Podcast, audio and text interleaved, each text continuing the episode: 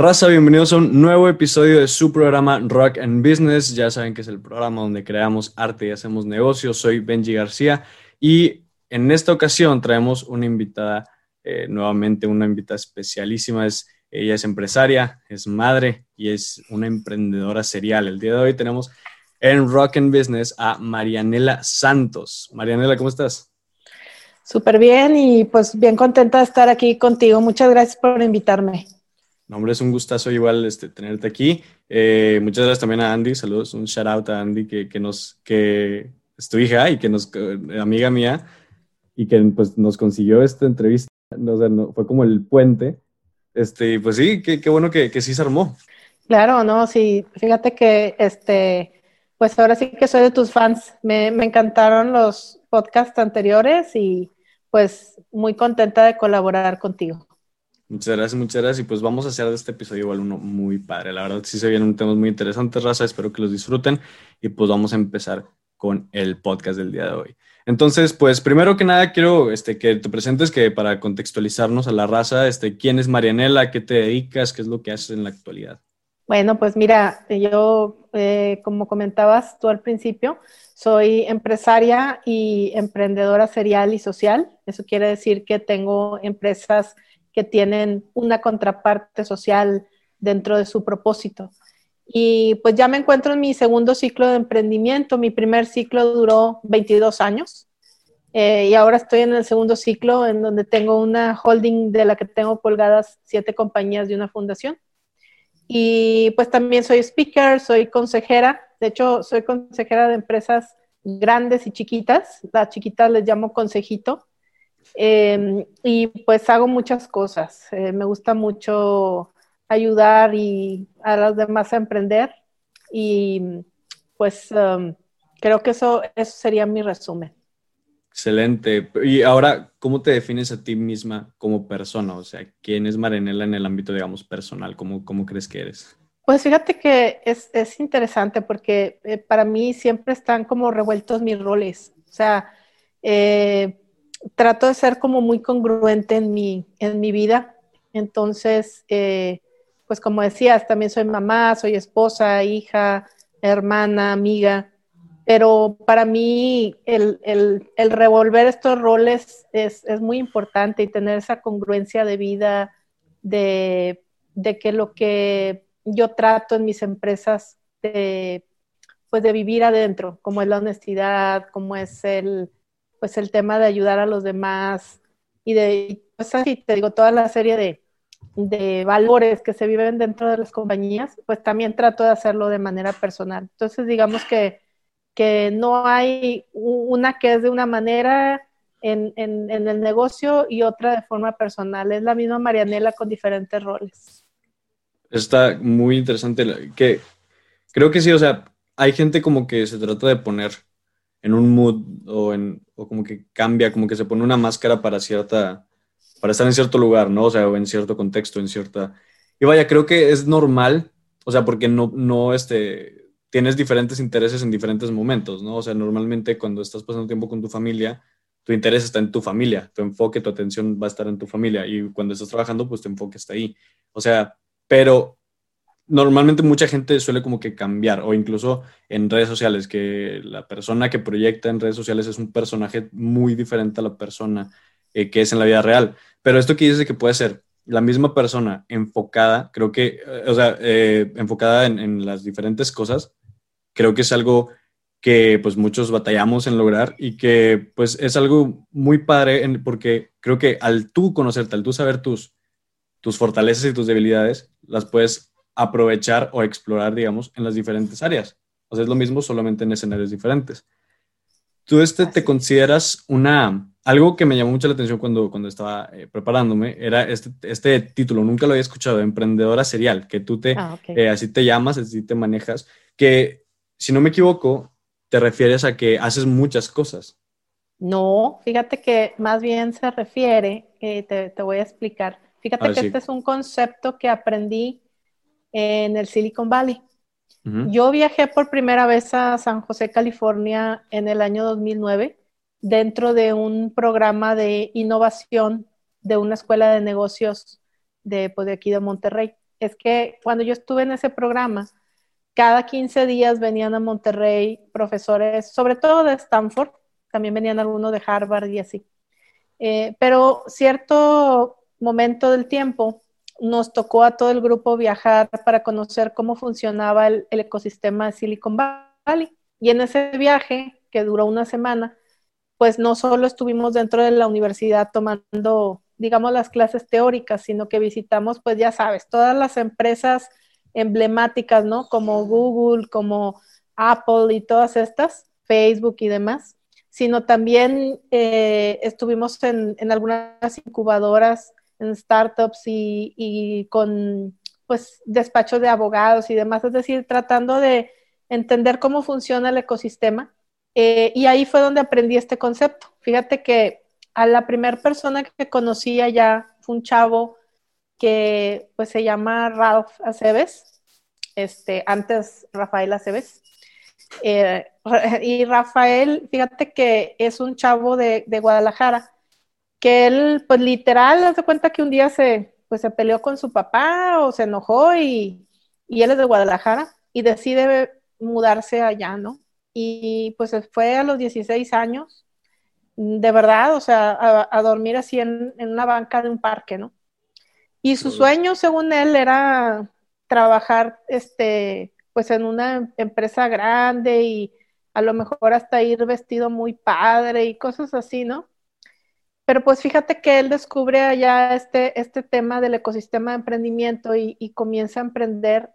Y pues al día de hoy, Ralph eh, lleva cinco empresas colocadas en, pues, en la bolsa Nasdaq. Eh, y ahí es donde em, em, entiendo varias cosas, porque él es el primero que nos empieza a cuestionar. Cuando llegamos allá al valle, éramos un grupo de empresarios. Te estoy hablando de que para entonces yo ya tenía 15 años como empresario y él nos empieza a cuestionar, nos dice, oye, eh, ustedes vienen de México, ¿verdad? No, pues que sí. ¿Y para ustedes qué es la empresa?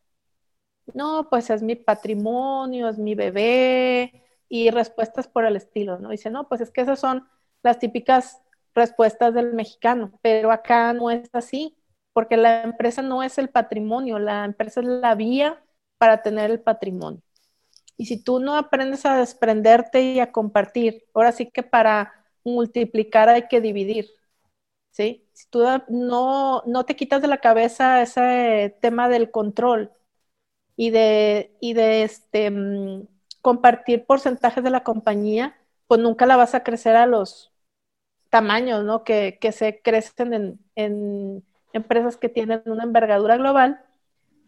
Y, y él nos, nos platicó también de este concepto de emprendedor serial. Haz de cuenta que significa que tú desde que haces la empresa, la diseñas para venderla. Entonces, cuando yo escuché eso, y además lo vi, ¿no? Lo vi, vi una forma muy diferente de hacer negocio y que además tiene una lógica, porque cuando tú vendes la compañía, lo que haces es que te traes a valor presente eh, las ventas y las utilidades futuras. Y entonces la vendes al día de hoy pero haz de cuenta que hiciste un resumen de los siguientes cinco años de trabajo y te lo pagan hoy. Y con ese dinero haces otra, con el, con el mismo proceso y luego otra y así. Entonces, eso es un emprendedor serial, alguien que diseña empresas para venderlas, las vende y luego hace otras y otras y otras. ¿Qué, qué crees que necesita un emprendedor serial? Pues fíjate que yo cuando conocí el concepto, me di cuenta que pues en México es, difícil, eh, primero esto que te decía del tema del control, este, quitarnos esa idea de, del control y de compartir, eh, abrirnos más bien a compartir es, complicado, sobre todo cuando tú tienes ya una empresa de muchos años, inclusive a veces a nivel de la familia, ¿eh? no es fácil desprenderte, nos gusta mucho controlar. La otra es que normalmente mm, no haces esto desde un principio. O sea, yo lo que aprendí allá, por ejemplo, te voy a hablar de un emprendimiento que hice una vez que aprendí esto, quise hacer un experimento. Y entonces en este experimento eh, me di cuenta que había una oportunidad en, un área, a ver, pensemos, ¿verdad? Estamos hablando del 2000 2009. No existían los temas de telemedicina como ahora, ¿no? Que es pues muy común que te consultes a distancia y más ahora con lo de la pandemia. Y encuentro una oportunidad en ese sentido. Entonces, esa fue la primera empresa que yo diseñé para venderla.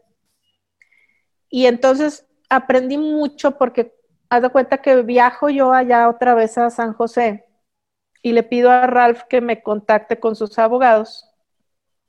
Y de esa junta con los abogados yo aprendí muchísimo porque los abogados en, el Valle tienen mucho conocimiento de la parte técnica y de negocios. Entonces, es muy común que ellos participen con porciones de, de las acciones pero tiene una lógica muy interesante porque ellos te van como guiando. De hecho, cuando yo llego a la junta, que era con mexicanos de tal vez tercera generación, ni siquiera hablaban español ya, me decía, oye, ¿y por qué no vienen los mexicanos aquí a, al valle a hacer negocios? es que no entendemos, está aquí lleno de gente de la India y de China, pero ¿dónde están los mexicanos? ¿Por qué no vienen? Este, y yo me quedaba pensando, dije, bueno, pues para empezar, porque no saben que esto se puede hacer. Segundo, porque no nos la creemos, ¿eh? No nos la creemos que podemos hacer cosas globales. Y, de esa experiencia, cuando empiezo con esto de telemedicina, de cuenta que em, ellos me dicen, bueno, ¿qué es lo que quieres hacer? No, pues una empresa de, teleconsultas, telemedicina, así, ya sabes, no sé qué. Y a mí me sorprendió mucho cómo toman papel y empiezan a hacer dibujos, ¿no? De, eh, pensando de entrada a quién le podían vender la empresa más adelante. O sea, haz de cuenta que estaban pensando en la salida antes de hacer la, empresa. Desde el principio sí. el, final. Ah, sí. Todavía no existía, ya estaban pensando, oye, vamos a vendérsela a Samsung y luego hacemos no sé qué, o podemos, empezaron a hacer escenarios de venta. Y en base a esos escenarios de venta, a diseñar cómo pudiera comenzar la compañía, cómo pudiera ser la estrategia de comercialización y, de, y el roadmap, digamos, de, ejecución de la empresa para poder llegar a la venta. Y aprendí muchísimo de eso. Entonces, eh, pues así fue. Eh, finalmente, yo te hablo de que tardé como ocho años en, pues, en ejecutar todo el, plan y al final la compañía se vendió. Fue un proyecto bien interesante que, por cierto, también tiene una contraparte social, porque al final de cuentas, de, ese, de esa experiencia, pues salieron beneficiados en, un piloto que hicimos allá precisamente en, San José. Hicimos alrededor de 4.000 consultas gratuitas de cardiología y dermatología a grupos de mexicanos migrantes que no tienen documentos allá y entonces no tienen acceso al sistema de salud. Y es carísimo, ¿no? Entonces, es más, al principio no nos creían que era gratis. Lo hicimos dentro del Consulado de México en San José. Batallamos un poquito al principio, pero como que se fue corriendo la voz y ya ellos llegaban solitos ahí. Entonces les poníamos los sensores, subíamos los parámetros a, la nube y en tiempo real eh, nos hicieron favor de hacer las consultas acá de cardio y derma, pues médicos muy importantes de aquí de, Monterrey, eh, pues para demostrar que sí se podía hacer esto de hecho, fue la primera vez que se logra hacer estas consultas entre México y Estados Unidos, cumpliendo todas las regulaciones legales que, conlleva hacer esto. Y finalmente se vendió. Entonces, te digo, fue toda una aventura, porque en este proyecto participaron universidades muy importantes. Me ayudó el MIT a hacer pues toda la, la validación del, del modelo de negocios y el roadmap. La tecnología se desarrolló en conjunto con la Universidad de Brescia en Italia. Eh, tuvimos recursos del gobierno federal muy importantes, ¿no? De, em, por ejemplo, del INADEM, pues de algunos institutos que, bueno, lamentablemente ya no existen, eh, pero, pero fue muy interesante. también de la aceleradora TECVA. Em, tuvimos eh, también apoyo de la Fundación México-Americana para las Ciencias y pues fue un caso de éxito muy importante para todas estas instituciones, para el CONACYT también. Con ganas, la verdad, es eso, este concepto del, del, emprendedor serial, del emprendedor social, serial, yo, yo, nunca lo había escuchado, o sea, la verdad, era un concepto nuevo para mí, este, y bueno, qué bueno que nos, eh, me aclaras aquí de qué se trata específicamente, y por lo que veo, como que tú adoptas mucho ese concepto, ¿no? O sea, que ya lo es, ya es tanto parte de tu vida que, o sea, ya, ya tomó una importancia muy grande para ti, ya, ya es parte de tu identidad, digamos. Sí. Que creo que es algo bien chido, o sea, el, el, poder, creo que hay mucho, mucho valor en poder como ponerte un nombre a ti mismo, o sea, como que siento que el ponerte un nombre, un concepto, te puede ayudar a motivarte a, entrar en el mood de que, hey, yo soy esto y yo voy a lograr esto, ¿sabes? O sea, yo, yo, por ejemplo, yo quiero llegar a ser, de, ahorita voy empezando, estoy haciendo mis pininos, pero yo tengo el sueño de llegar a ser el rockstar de los negocios o el rockstar del marketing. O sea, quiero hacer algo así muy grande y si bien sé que no sé, que aún no estoy ahí, estoy muy consciente de que voy para allá y tengo que estar en el mood del, del, fake it until you make it. O sea, obviamente no comportándome todavía como si ya fuera porque sé, estoy consciente de que no lo soy aún, pero estoy consciente de que estoy cada vez más cerca, cada vez un paso más cerca y creo que el apropiarte de un concepto así te puede servir para infinidad de cosas. Es una motivación enorme a mi parecer.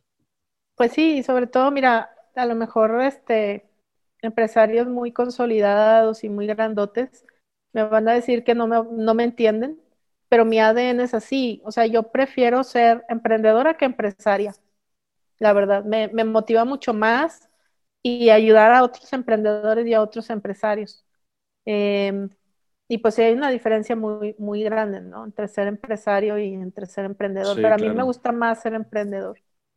Es enorme la, diferencia. Hay mucha gente que, que, todavía los confunde, pero sí implica cosas muy diferentes. O sea, no es lo mismo entrar a un sistema que ya está, digamos, construido, que ya alguien lo construyó, a tú tener que construir algo de la nada, o sea, tú tener que construir tu propio sistema, tu propio este, cimiento, vaya. O sí es muy diferente. ¿Y, ¿qué, qué, es lo que más te, o sea, por qué prefieres ser emprendedora? ¿Qué es el valor que ves a diferencia de ser una empresaria? Fíjate que cuando eres eh, empresario, porque a mí me, te digo, la, la empresa que tuve más años eh, estuve 22 años al frente, la hice de, pues, de la nada y fue una empresa que literal, o sea, agarré mis 8 mil pesitos de mi última quincena después de graduarme de, la universidad y, y entrar a trabajar en un corporativo muy importante. Y esa empresa la llevamos de la nada hasta tener clave de pizarra en la bolsa mexicana a través de, pues, de un instrumento de inversión que se llama SECADE. Entonces, la responsabilidad de tener eh, dinero público, de tener una nómina grande, de ya estar en otras ligas, de ser de las top cinco empresas en México en, eso, etcétera, es, muy fuerte. Entonces, no me vas a creer, pero de verdad que llegó un momento en que me aburrió. O sea, ya yo no quería ya eso, yo quería hacer cosas nuevas y nuevas. A mí, como que lo que me gusta es ejecutar siempre cosas nuevas y, ahorita algo que dijiste creo que se empata mucho con, mi concepto de lo que yo llamo crear mis propios universos. Para mí cada empresa es como un, como mi propio universo. Y cuando estaba buscando el nombre para mi, mi siguiente ciclo, como yo llamo emprendimiento, estas siete empresas que te digo, pues llego a este nombre que es Calpa. Y un Calpa es, se refiere a un ciclo de tiempo entre que se crean un, universo y otro. Entonces yo dije, ah, pues, pues qué padre. O sea, yo, para mí las empresas es como, como si es algo que, que yo creara mi propio universo, porque ahí hay mis propias reglas, mis propios valores, todo es como yo quiero. Entonces, para mí es muy importante eso y, y decidí ponerle calpa por esa razón. Definitivamente es mucho más valioso tener algo o sea, que a lo mejor no va a ser tan grande como un corporativo enorme, pero que es tuyo. O sea, no es lo mismo ser, este, acabo de escuchar esta frase hace unas horas, que es como ser cola de león o cabeza de, ratón. Y que tú decides cuál quieres. Y si eliges ser, este, o sea, eliges ser la parte más pequeña de algo enorme, o puede ser la parte más grande algo pequeño, pero que eso pequeño se puede convertir en un futuro en un león, que es como lo que tú decías, que, que empezaste con tus 8 mil pesos y que ahora ya cotizas en bolsa. O sea, empezaste, decidiste dejar de ser la cola de león a ser la cabeza del ratón y ahora ya eres la cabeza de otro león. Eso está bien rifado, está bien chido. Pues sí, la verdad que sí, me ha tocado estar en, en los dos lados y, y te digo, si me preguntaras, definitivamente a mí me gusta más, eh, pues esto de los, de los proyectos nuevos y ejecutarlos. Y pues ahora fíjate que estoy también ayudando mucho, mucho, tanto empresarios muy consolidados, empresas muy grandotas, muy chiquitas y otros emprendedores y eso la verdad me, me encanta. O sea, poder compartir es lo que me gusta mucho. Fíjate que a mí me gusta estudiar, nunca he dejado de estudiar.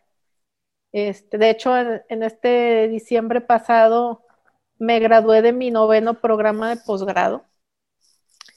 Y, yo siempre he pensado que no sirve de nada estudiar tanto si no lo compartes. Para mí es muy importante el poder compartirlo porque en México nos hacen falta tantas cosas. Te digo, creernos la, nos falta el tener modelos de, gente que es exitosa, el no pensar que el empresario es el malo de la película, bueno, tantas cosas, ¿no? Y, de las mujeres ni se diga, ¿eh?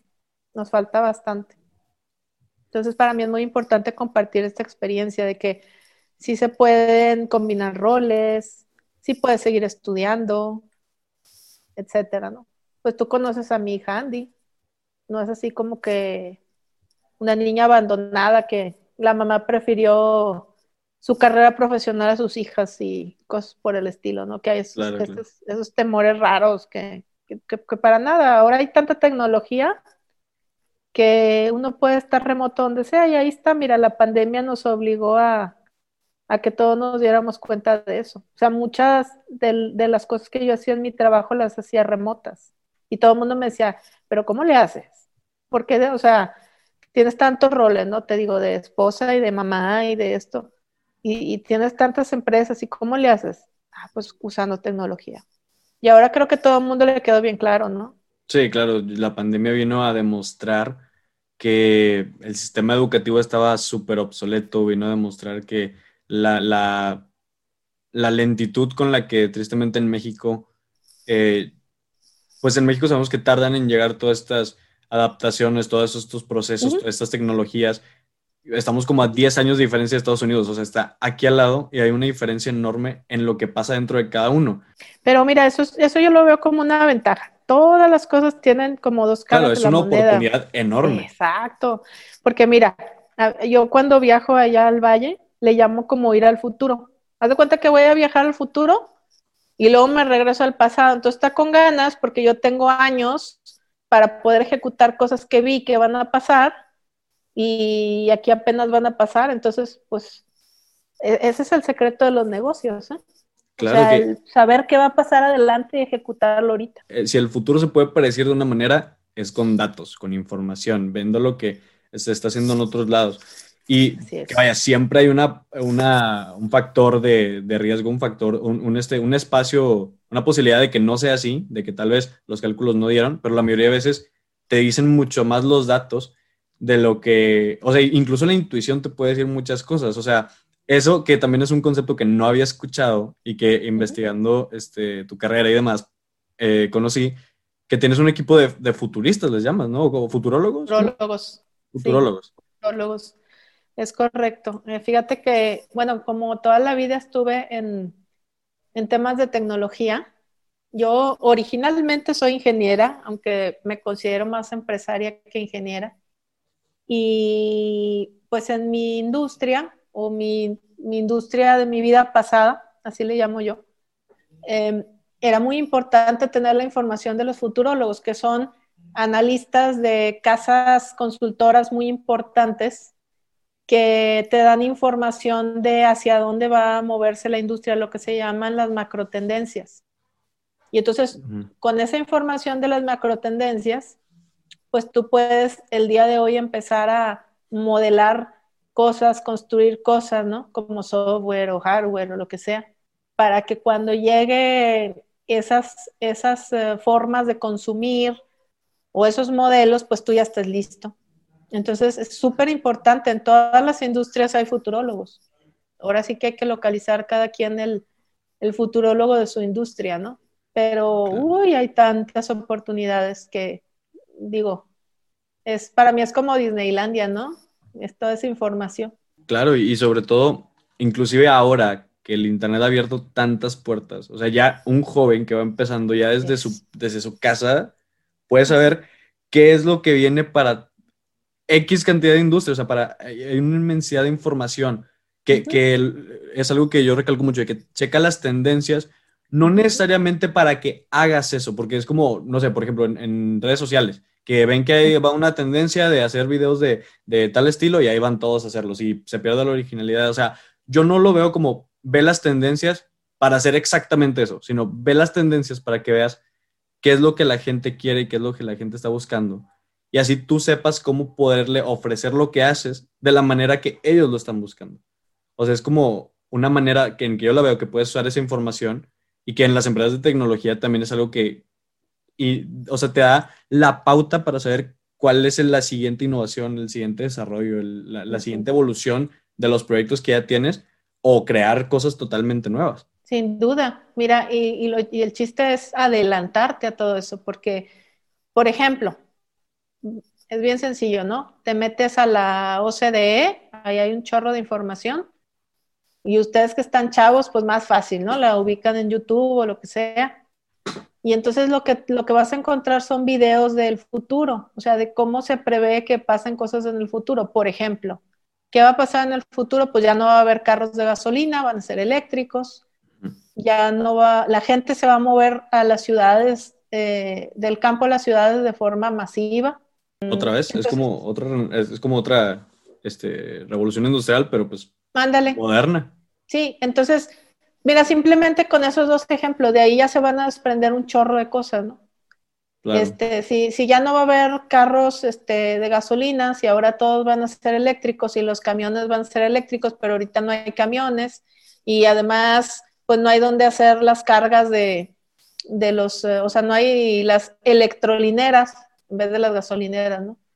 este, pues entonces tienes que empezar a, imaginar todo lo que tú puedes ofrecer en ese sentido. Claro, y aplica a todas las, creo que aplica ah, a todas las industrias. Y eso es una tendencia global. Entonces, este, por ejemplo, otra vez, en, el tema de los autos, otra macro tendencia es que va a haber autos autónomos. o sea, ya no va a haber chofer. Entonces, si tú estás, tú estás en una industria del transporte, pues eso es una disrupción tremenda porque entonces quiere decir que pues ya no te, vas a tener que contratar choferes, ahora van a ser especialistas en rastreo, este, pues en algún lugar donde estén viendo las pantallas y es un ingeniero y es otro tipo de, de colaborador. O sea, tiene muchas implicaciones. O, por ejemplo, si tú te dedicaras a, vamos a suponer que vendes herramientas, pues bueno, en el futuro ya no vas a tener que hacer logística, comprar el producto en China y luego mandarlo a no sé dónde te vas a comprar impresoras láser que le vas a poner a tus clientes y lo que le vas a vender son diseños, porque se va a imprimir ahí a la mera hora con tu cliente. Sí, sí. ¿Sí me explico? O sea, todo, todos esos modelos que van a suceder eh, te va a implicar una disrupción en tu, en tu empresa si es que ya la tienes de hace mucho y si no la tienes, pues de hecho es, más fácil porque tú te puedes adelantar y, el otro que no se puso abusado, pues le quitas el mercado. Esa es la realidad. Sí, claro. Eh, escuché también hace, hace poco que necesitas, o sea, con, un poco de información extra que tú sepas, ya le puedes ganar a la mayoría de competidores. Ah, o sea, esa es la información que tengas. Si la sabes aplicar bien, puedes hacer cosas totalmente diferentes. es un switch que te puede cambiar totalmente el camino, como, como un tren, que jalas la, la, palanca y te cambia la ruta. Y también creo que al ver al futuro, hay muchas cosas que todavía ahora vemos y que decimos, ay, por Dios, eso está muy, o sea, está muy lejos de pasar. Pero ya no falta nada, o sea, ya vemos cosas que ahorita son muy raras y que en el futuro van a ser lo más normal del mundo. Estoy viendo que, por ejemplo, eso que dices de los autos autónomos, ahorita pues está Tesla, que es, digamos, la punta de lanza, ah, que, pues ya tiene sus autos eh, autónomos, ya están saliendo cada vez más, pero, o sea, ahorita sigue siendo, al menos aquí en México, algo raro. Pero ya vi que Chevrolet está, este, Nissan y Chevrolet están haciendo planes para ya para el 2030, ya tener sus autos autónomos, digamos, para la gente normal, o sea, para la gente clase media, clase, o sea, que ya, sea, que ya no sea un lujo o algo extraordinario, algo raro, que ya sea una normalidad. Y eso con pues los datos se logra saber. Lo que pasa es que ni siquiera vas a ser el dueño del auto. Digo, a mí me ha tocado subirme allá en, en el valle. Que si no me equivoco, ahí en, en, San Francisco hay muchos de esos. Ah, sí, y, y, pues es como, como tipo un Uber, o sea, tú nada más vas a pagar por el tiempo que usaste el, el transporte, ¿verdad? Y ya. Entonces, todos esos modelos de economías compartidas, de temas que tengan que ver con economía circular, con, con estos temas de, de, ecología y demás, pues ese es el, el, futuro. Es más, para mí, una empresa que no tenga tres elementos va a morir. Tiene que tener transformación digital, tiene que tener sustentabilidad, tiene que tener inclusión en su modelo de negocio, o no va a sobrevivir. Yo la neta sí me siento muy emocionado por el futuro. O sea, me emociona mucho ver el futuro. Tipo, hay cosas que me preocupan mucho también del futuro. O sea, que, que digo, no sé si estamos a tiempo para, por ejemplo, el tema ambiental que vimos que cada vez nos estuvo, este, así como que, ah, no, todavía queda tiempo, todavía queda tiempo, pero es de que, güey, ya no queda tanto tiempo.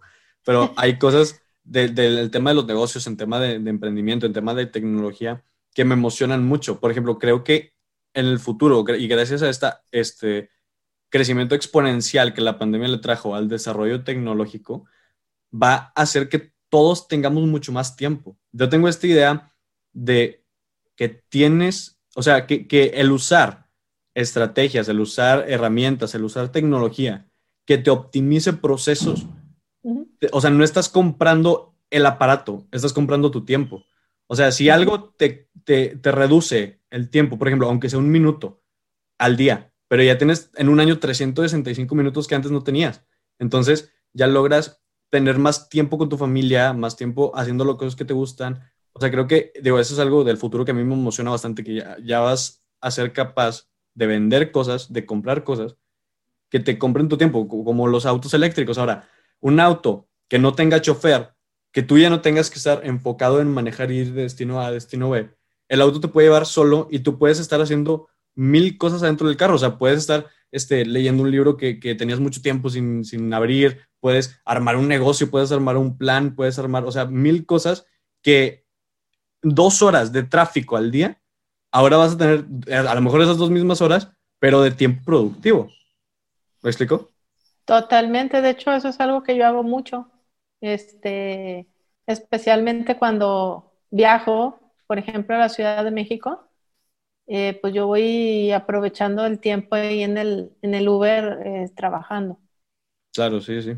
O sea, aprovechar esos pequeños ratitos, pues rinden más de los que uno pensaría, ¿no? Es correcto. La neta me emociona mucho el futuro, este, creo que hay muchas cosas que, es, que aprender de este tiempo Normalmente los programas los trato de hacer los más atemporables posibles, o sea, que los pueda escuchar en cualquier momento y que lo que digamos siga teniendo sentido. O sea, no, trato de no mencionar como eventos puntuales, pero la pandemia sí fue un evento que cambió el mundo enorme. O sea, sí, es imposible no mencionarlo porque nos, nos tocó vivir un cambio muy grande. Entonces, creo que sí es, e, esta pandemia nos trajo mucho, lo, lo que, ah, no me acuerdo si lo escuché contigo, pero que hay gente para la que dice, no, este año estuvo la fregada y nos, nos tumbó el negocio y nos quebramos, estuvo bien feo.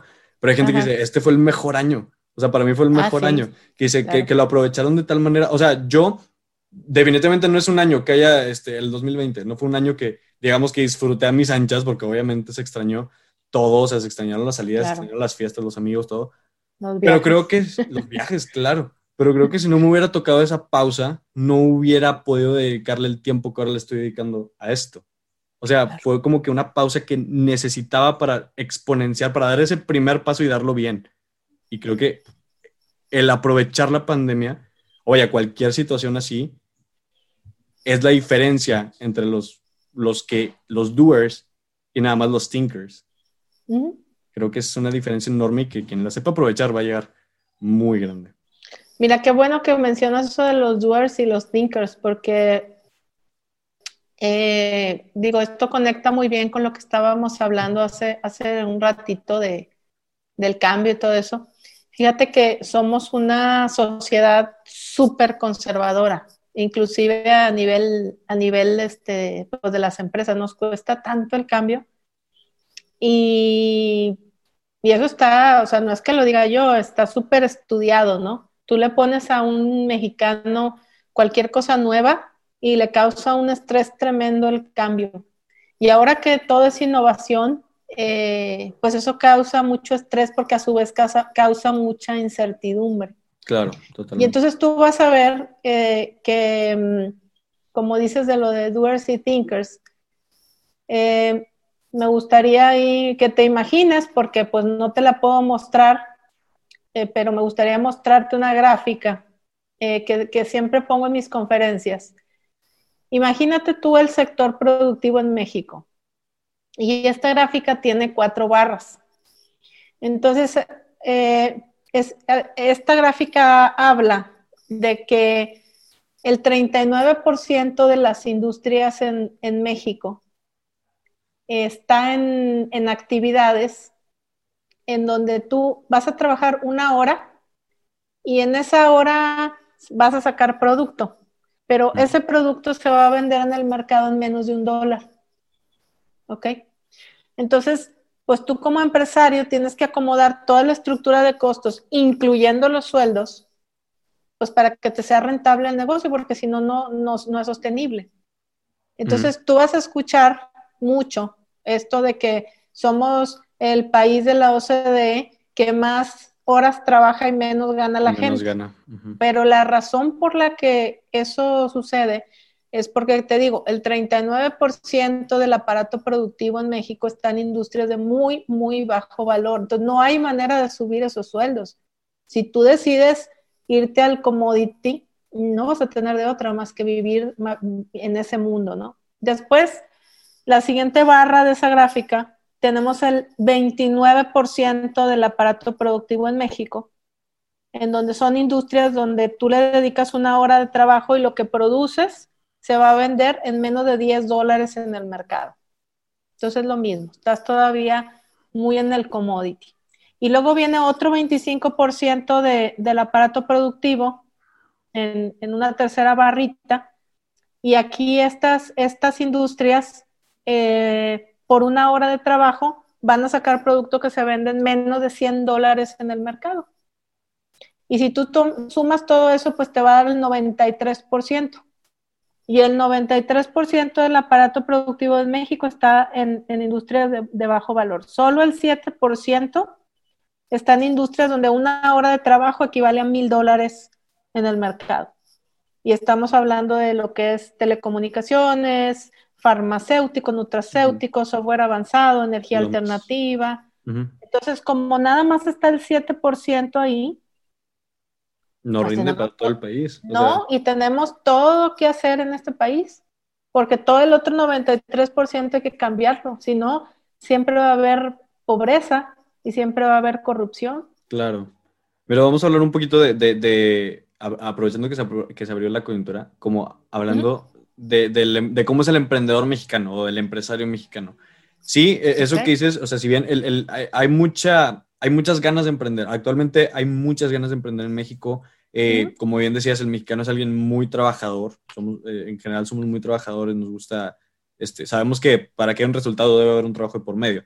Y también, este, pero también está esta contraparte de, este, este rollo del cangrejismo, ¿no? Del no querer ah, ver al otro triunfar y de que lo jala. O sea, ¿cómo ves, tú que has tenido experiencia con con emprendedores de muchos tipos, de muchas edades y de, de muchas áreas.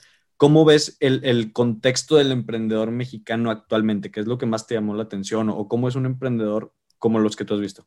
Híjole, pues he visto de todo, pero cuando llegan conmigo y me piden que les eche la mano, lo primero que hago es que se salgan de, o sea, quiero decir a nivel de su, de su visión, eh, que se abran al, tema global, o sea, que se salgan de, México, de nomás estar pensando en México. Porque haz de cuenta que, te digo, otra cosa que aprendí yo allá en el Valle es que para ellos el hecho de que una cosa sea global, o sea, de resolver un problema que es global, pues es un punto más que hay que resolver del negocio. O sea, ellos no piensan como nosotros de que, ah, mira, primero abro en Monterrey y luego me voy a Guadalajara y después me voy a la Ciudad de México y luego a Puebla. No, no, no. O sea, piensan en hacer al mismo tiempo en, regiones o países el despliegue comercial. Y eso hace que, sean muy grandes estas empresas, porque la visión desde un principio nace así, nace global, nace resolviendo problemas globales. Entonces, eh, cuando llegan conmigo, te digo, si no han pensado en eso, yo los hago que lo piensen a fuerzas. ¿Y qué te detiene? ¿Qué te está deteniendo para que esta misma cosa, en vez de venderla aquí, la vendas aquí, allá, allá, allá, allá?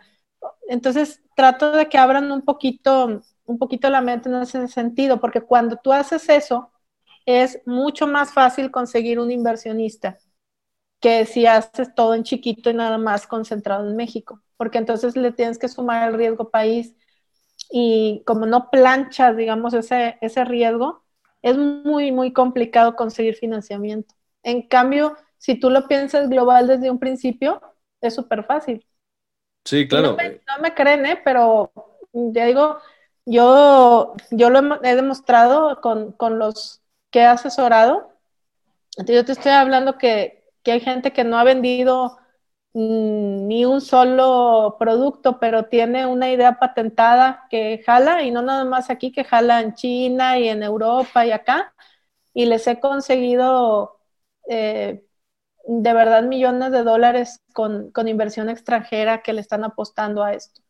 Claro, y la gente a veces siente que es como que muy difícil el sacar el país de las fronteras, digo, la empresa sacarla de las fronteras del país, pero actualmente la globalización ha permitido todas las puertas para hacerlo. O sea, para abrir una empresa, o sea, tú como empresario mexicano, para abrir una empresa en Estados Unidos, ya ni siquiera tienes que ir a Estados Unidos. O sea, tú consigues un socio que sea una persona moral allá, en este, que, que, sea ciudadano americano, y ya puedes abrir una cuenta de banco y ya puedes desde ahí fondearte con, o sea, ya puedes posicionarte allá sin tú ni siquiera que ir allá y conseguir rentar bodegas y mandar materiales. O sea, ya, ya no es tan difícil como era antes. O sea, ya, ya las, las cosas ya han cambiado de tal manera que la visión global es ahora el, el, estándar. O sea, antes podía ser un muy buen negocio simplemente entre tu, entre tu círculo, digamos, porque igual no había las facilidades para viajar, para comunicarse, para hacer tratos con gente de otros lados.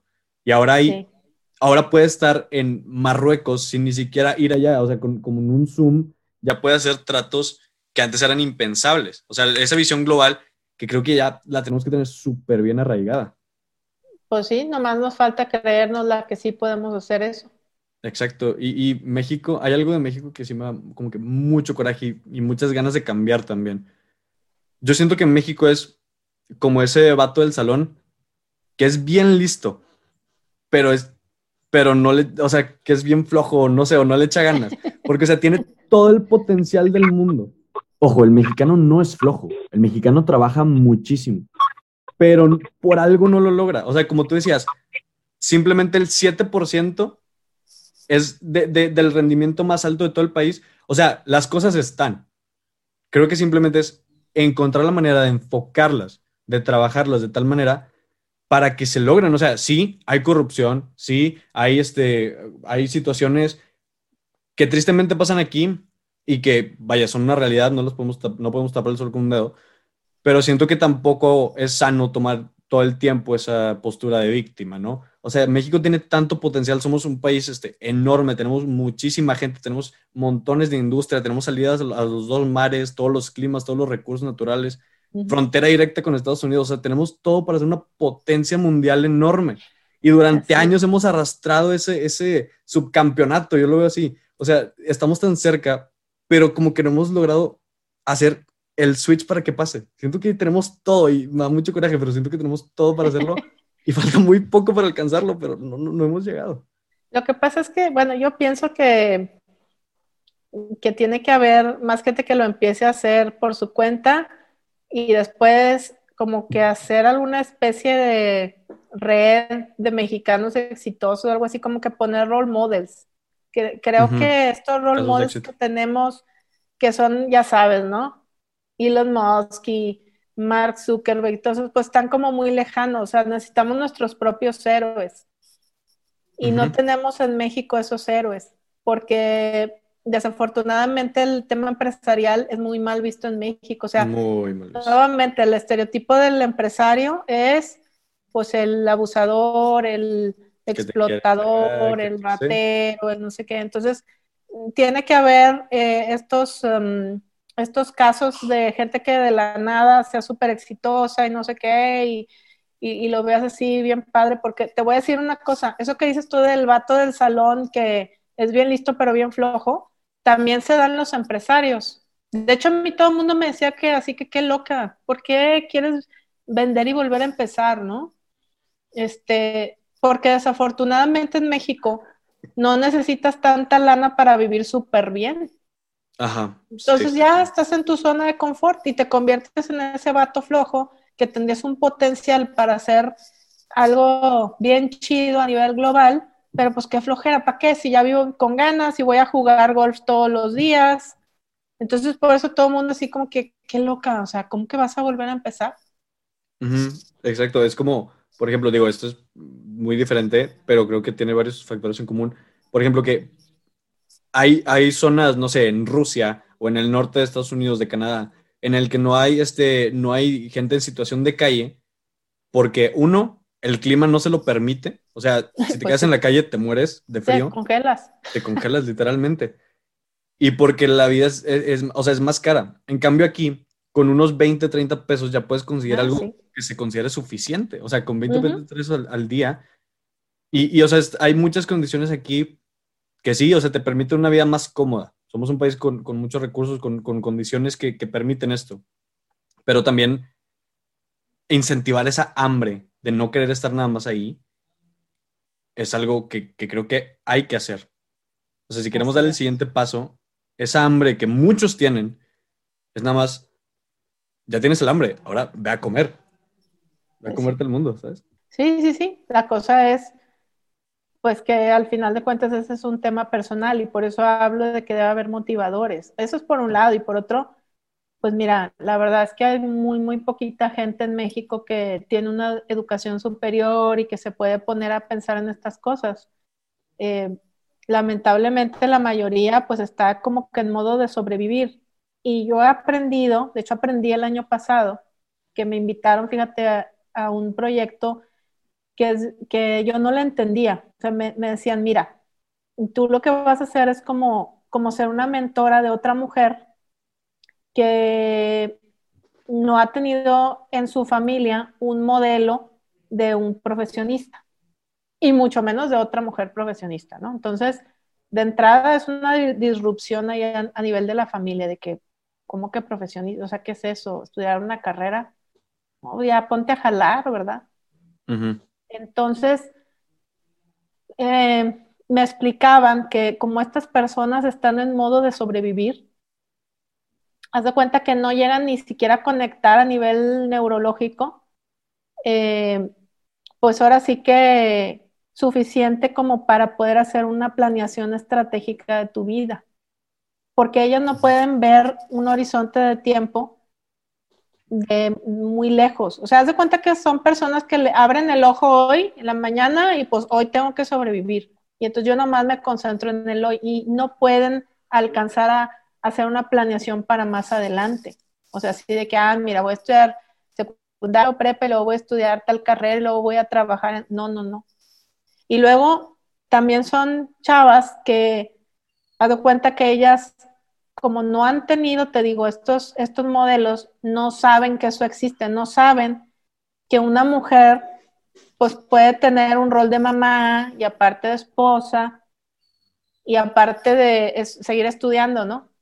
Entonces, es más, me decía, no, no, no, o sea, como que eso es mucho. Primero vete light, o sea, que entiendan que pueden estudiar, punto, ¿no? Oye, después enséñalas a ver cómo pueden organizar su tiempo para que eh, trabajen y sean mamás, por ejemplo. O sea, explícales cómo, así, con bolitas y palitos, porque no, no lo entienden, ¿no? Entonces, son cosas que nosotros no, no, o por lo menos yo, para mí me sorprendió mucho, te digo, cuando, cuando escuché ese proyecto y de entrada les dije, claro que les ayudo, o sea, imagínate cuántas mujeres hay ahí que, están en esta situación, ¿no? Que no tienen en su familia un, modelo y que después no saben organizar su tiempo y ni siquiera saben que existe esto que se puede hacer, mucho menos olvídate este, emprender. Y me tocó conocer una chava, de hecho, fíjate, yo le estaba platicando así como, como estoy platicando ahorita contigo, estaba platicando, me dice, oye, pues preséntate, no, pues mira, soy no sé qué, tengo este, una empresa donde la mitad del personal tiene discapacidad y yo la, la rescaté, o sea, estaba, estaba platicando y ella calladita, calladita y de repente me dice, no, pues wow, dice, yo ni siquiera sabía, dice, es que para ti lo dices así muy fácil de, no, pues yo estudié y viajé, hice, dice, pero mira, te voy a contar mi historia, dice, yo, eh, pues soy una mujer indígena, eh, muchos años estuve eh, trabajando en, apoyando en, pues en, casas, en, el tema de la limpieza del hogar y todo, y pues tomé una capacitación, esa capacitación que te digo que me estaban invitando a colaborar. Dice, y entonces entendí que yo podía estudiar. Y después entendí que yo, o sea, no, no nomás me podía quedar ahí, yo, o sea, sí me puedo casar y sí puedo tener hijos, o sea, no es una u otra, ¿no? Y además entendí que puedo emprender. Y total, esta chava eh, se pone a estudiar psicología y ahorita está emprendiendo. Pero ese camino que de por sí para alguien que sí ha tenido educación es complicado, imagínate para alguien que ni siquiera lo puede ver, que no sabe que existe. Entonces alguien se los tiene que decir. Sí, sí. Y, y, pues te digo, ahorita estoy colaborando con eso, yo he aprendido muchísimo de que, te digo, inclusive a nivel de poder hacer un plan estratégico, es, no, no, no tienen idea cómo hacer. Sí, yo lo he visto inclusive a nivel de la universidad. A mí me invitan cada semestre, ya llevo más o menos unos seis años, de dar una conferencia en la clase de planeación estratégica eh, a chavos de noveno semestre de ingeniería industrial. Y cuando yo doy mi clase, pues yo hablo de mí, de mi historia. De tu experiencia. ajá.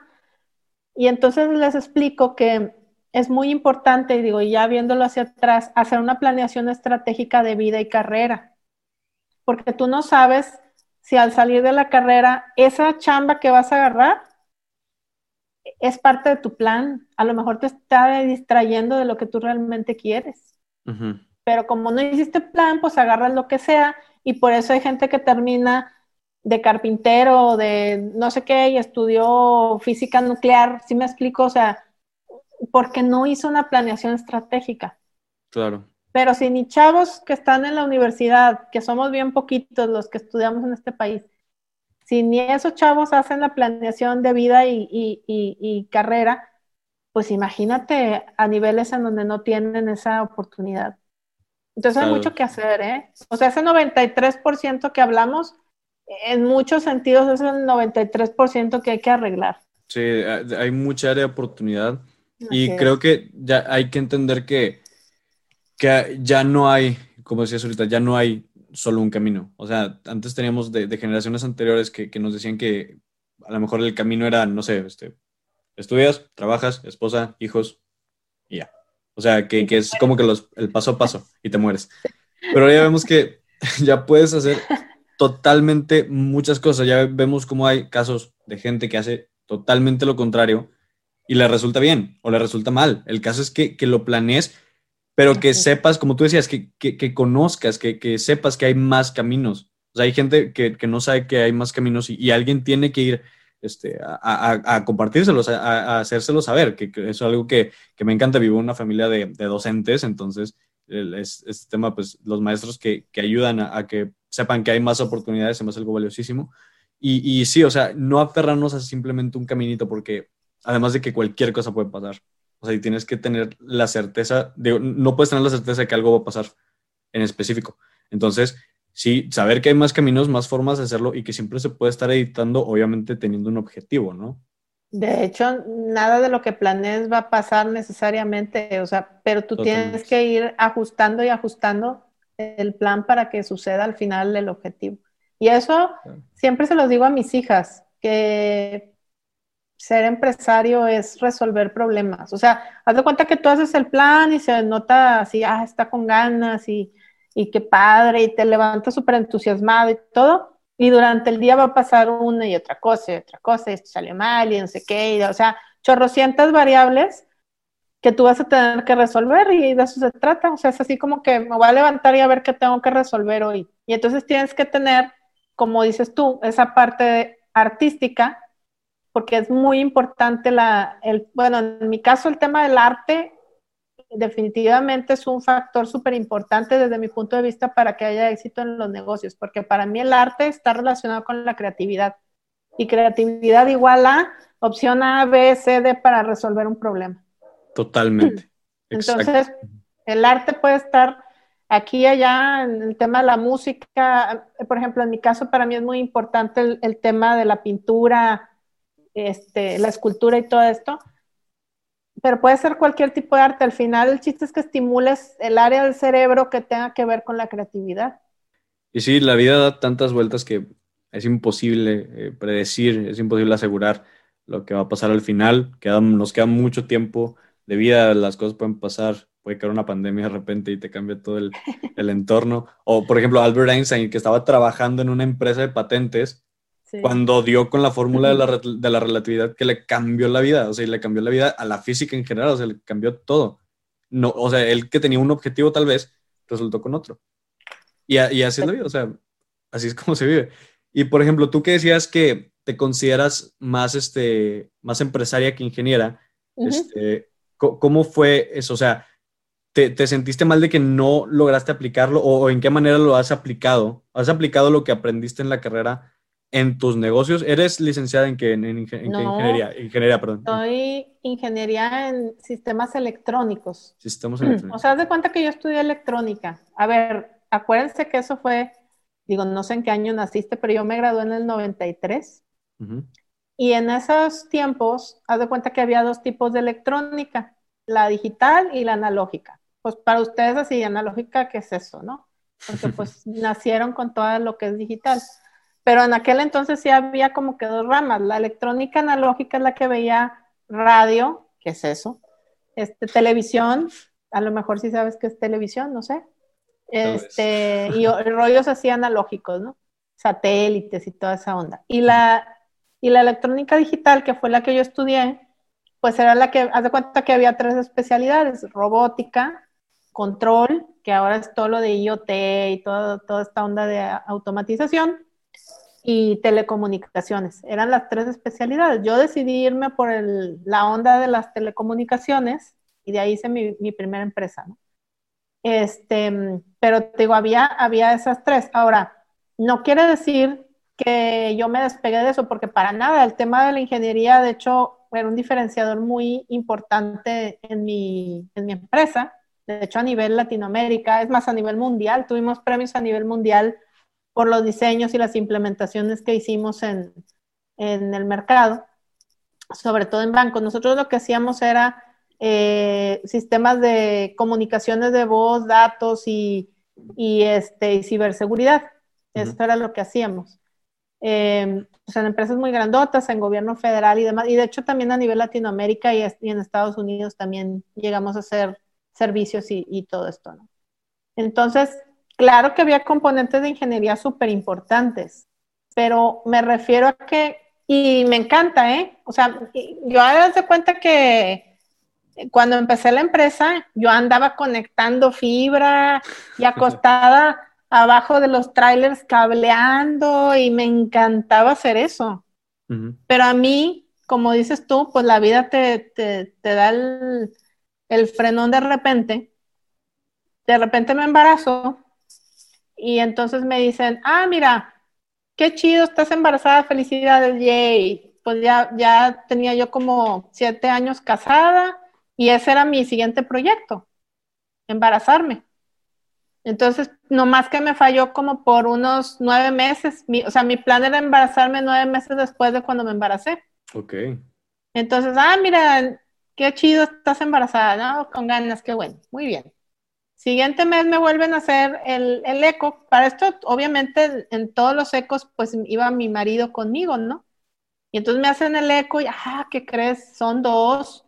Pero no te emociones, igual un huevito se, sale, eso es muy normal, hay que esperar tres meses y quién sabe qué bueno. A la semana me siento súper mal y entonces me, te, haz cuenta que tenía pues inclusive un sangrado y me dice el ginecólogo, no, pues quédate acostada todo el fin y vienes el lunes a volverte a checar, este, porque pues de seguro ya se salió ese huevito y no sé qué, ¿no? Entonces vamos el lunes otra vez con el ginecólogo y me hace el eco y dice, no hombre, ¿qué crees? Es que son tres bebés. Y pues esto ya cambia todo el rollo del embarazo, te vas a tener que quedar acostada desde ahorita hasta que nazcan los bebés y pues vamos a intentar que sean ocho meses porque pues esto es múltiple espontáneo. Quiere decir que yo me embaracé de triate sin tratamiento. Y mi marido decía, no, no, hombre, ya no vamos a ir porque cada que vamos sale otro bebé ahí en el eco, ¿no? Y me dice el ginecólogo, a ver, termina lo que tengas que hacer y te me vas a acostar porque vas a estar acostada desde ahorita hasta que nazcan los bebés. O sea, no te puedes levantar. Es de alto riesgo y tal, ¿no? Y pues así le hice. Haz de cuenta que yo así como que en shock de que chin, o sea, pues tengo que ir allá a Saltillo, ya no sé dónde a cobrar y ya no va a poder usar tacones y no sé qué, y ni andar en la obra. Entonces, como yo me tuve que acostar seis meses, por eso para mí el rollo de la pandemia X, porque pues estoy encerrada, pero pues me puedo mover y hacer mil cosas. Cuando yo estuve con el embarazo, era literal en la cama.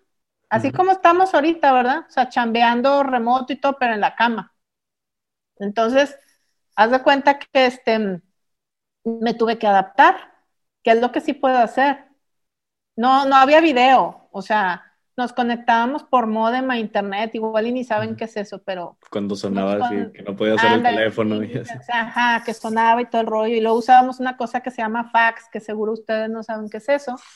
Y, y haz de cuenta que me, me, fui a casa de mi mamá de regreso con mi fax, mi secretaria, mi internet y mi compu y todo, y pues así acostada, como no había video, pues la gente nada más por audio así de que, ah, ok, pues me está hablando Marianela, pues no saben si estoy acostada o en pijama o qué, o sea, yo seguía chambeando así acostada, empollando, haz de cuenta, a mis hijas.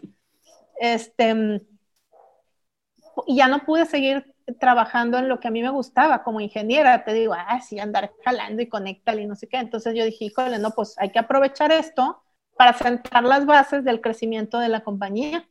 Y eso fue lo que hice. Haz de cuenta que usé esos meses para o sea, ¿qué podía seguir haciendo? Pues facturando, vendiendo, todo el rollo, pero también sentando todas las bases para, para una estrategia de crecimiento. Y así lo hice. O sea, al final uno se tiene que adaptar, pues, a eso, a eso voy. Y, y, por eso te digo, me, me, considero, este, o sea, no, no le, me encanta la parte técnica, pero no, ya hace mucho que no me metía que a programar y, a operar y así, sino más a pensar, que es lo que tú decías de los thinkers y los doers. Mi rol cambió a más thinker que a doer, aunque me encantaba hacerlo, no, no, no, o sea, a ver, tu onda es acá, ponte a pensar cómo creces y la siguiente no sé qué, viaja al futuro allá a Estados Unidos, tráete qué están haciendo allá, este, trata de ejecutarlo aquí, o sea, ese tipo de cosas.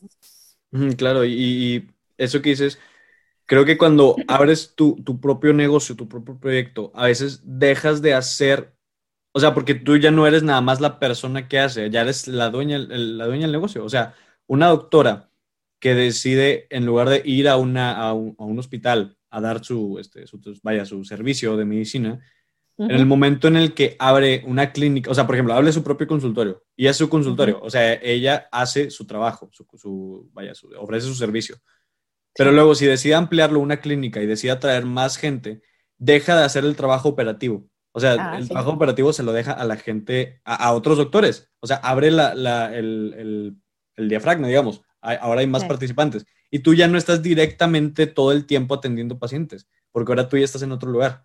Ya estás encargándote de que esos doctores estén atendiendo a los pacientes y de que todo el negocio esté funcionando. Pues sí, nada más que, by the way, pues en, en las escuelas de medicina quién sabe por qué no les, este, enseñan de, temas de negocios, siendo que en todas las escuelas de negocios, la que me digas, Harvard, Stanford, todas, todas, todas, y te digo porque pues yo he atendido varias de estas escuelas, todos los modelos de enseñanza se basan en, los de la escuela de medicina. Este, de lo que tiene que ver con hacer un análisis y luego un diagnóstico de un problema y demás. ¿no? y ver los hechos. O sea, es un entrenamiento muy particular en cualquier escuela de negocios que tiene que ver con el modelo de la escuela de medicina, pero curiosamente a los doctores no, pues no les enseñan esta parte. Entonces tú, pues lo dices muy simple, porque a lo mejor para ti, para mí es súper simple, pero si yo le digo a un doctor, sabes que ya ahorita no vas a consultar, ahora vas a gestionar y vas a ponerte gorro de recursos humanos y gorro de operaciones y gorro de administración, no, pues olvídate, haz de cuenta que les estás diciendo una cosa bien marciana, ¿no?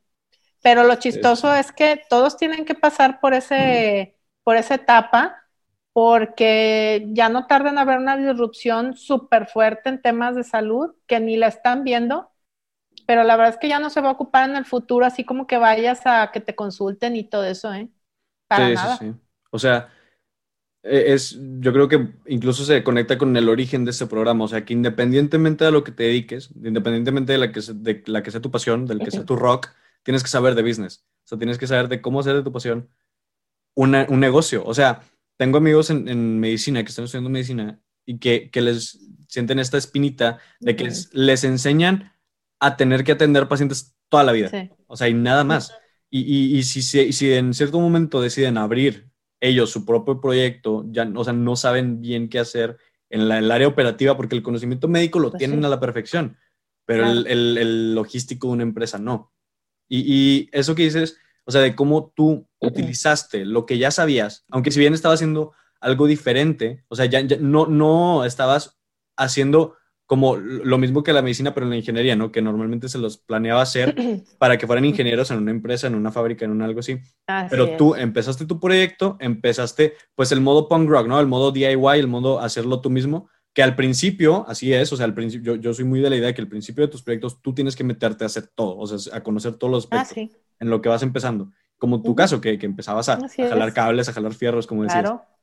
Pero luego, cuando pasas a otra parte, aprovechas todo ese conocimiento, o sea, no lo sueltas, porque es con, o sea, cuando la gente, ya ves que actualmente hay una, bueno, al menos en mi generación yo he visto una, un problema muy grande de cambio de carrera, o sea, que hay mucha gente que dice que se mm. equivocó de carrera, que, que, termina cambiando, o sea, tengo una amiga que se cambió de diseño de modas a derecho, o sea, totalmente distinto.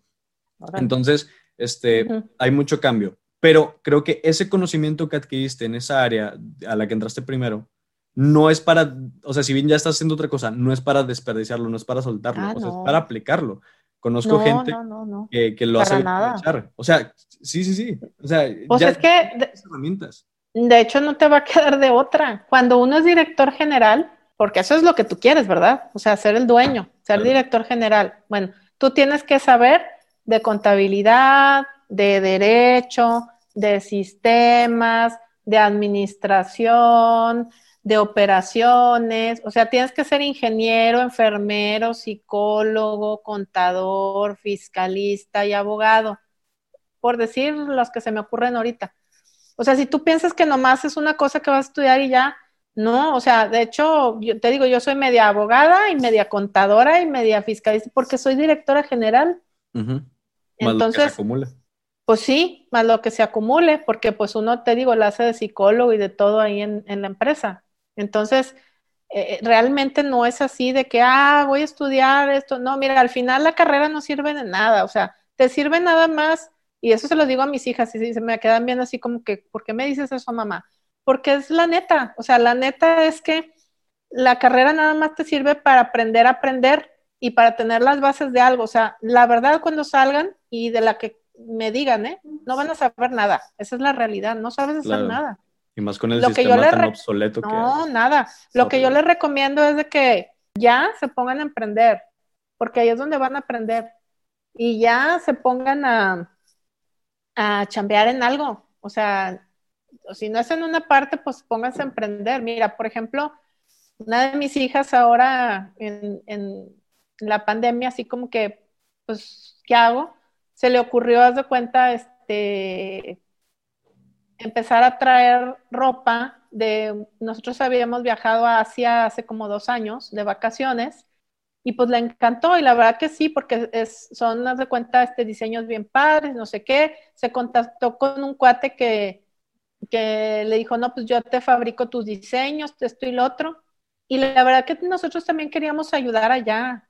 Porque son países que vienen saliendo de un tema de socialismo muy, muy fuerte y así, ¿no? Sí, sí.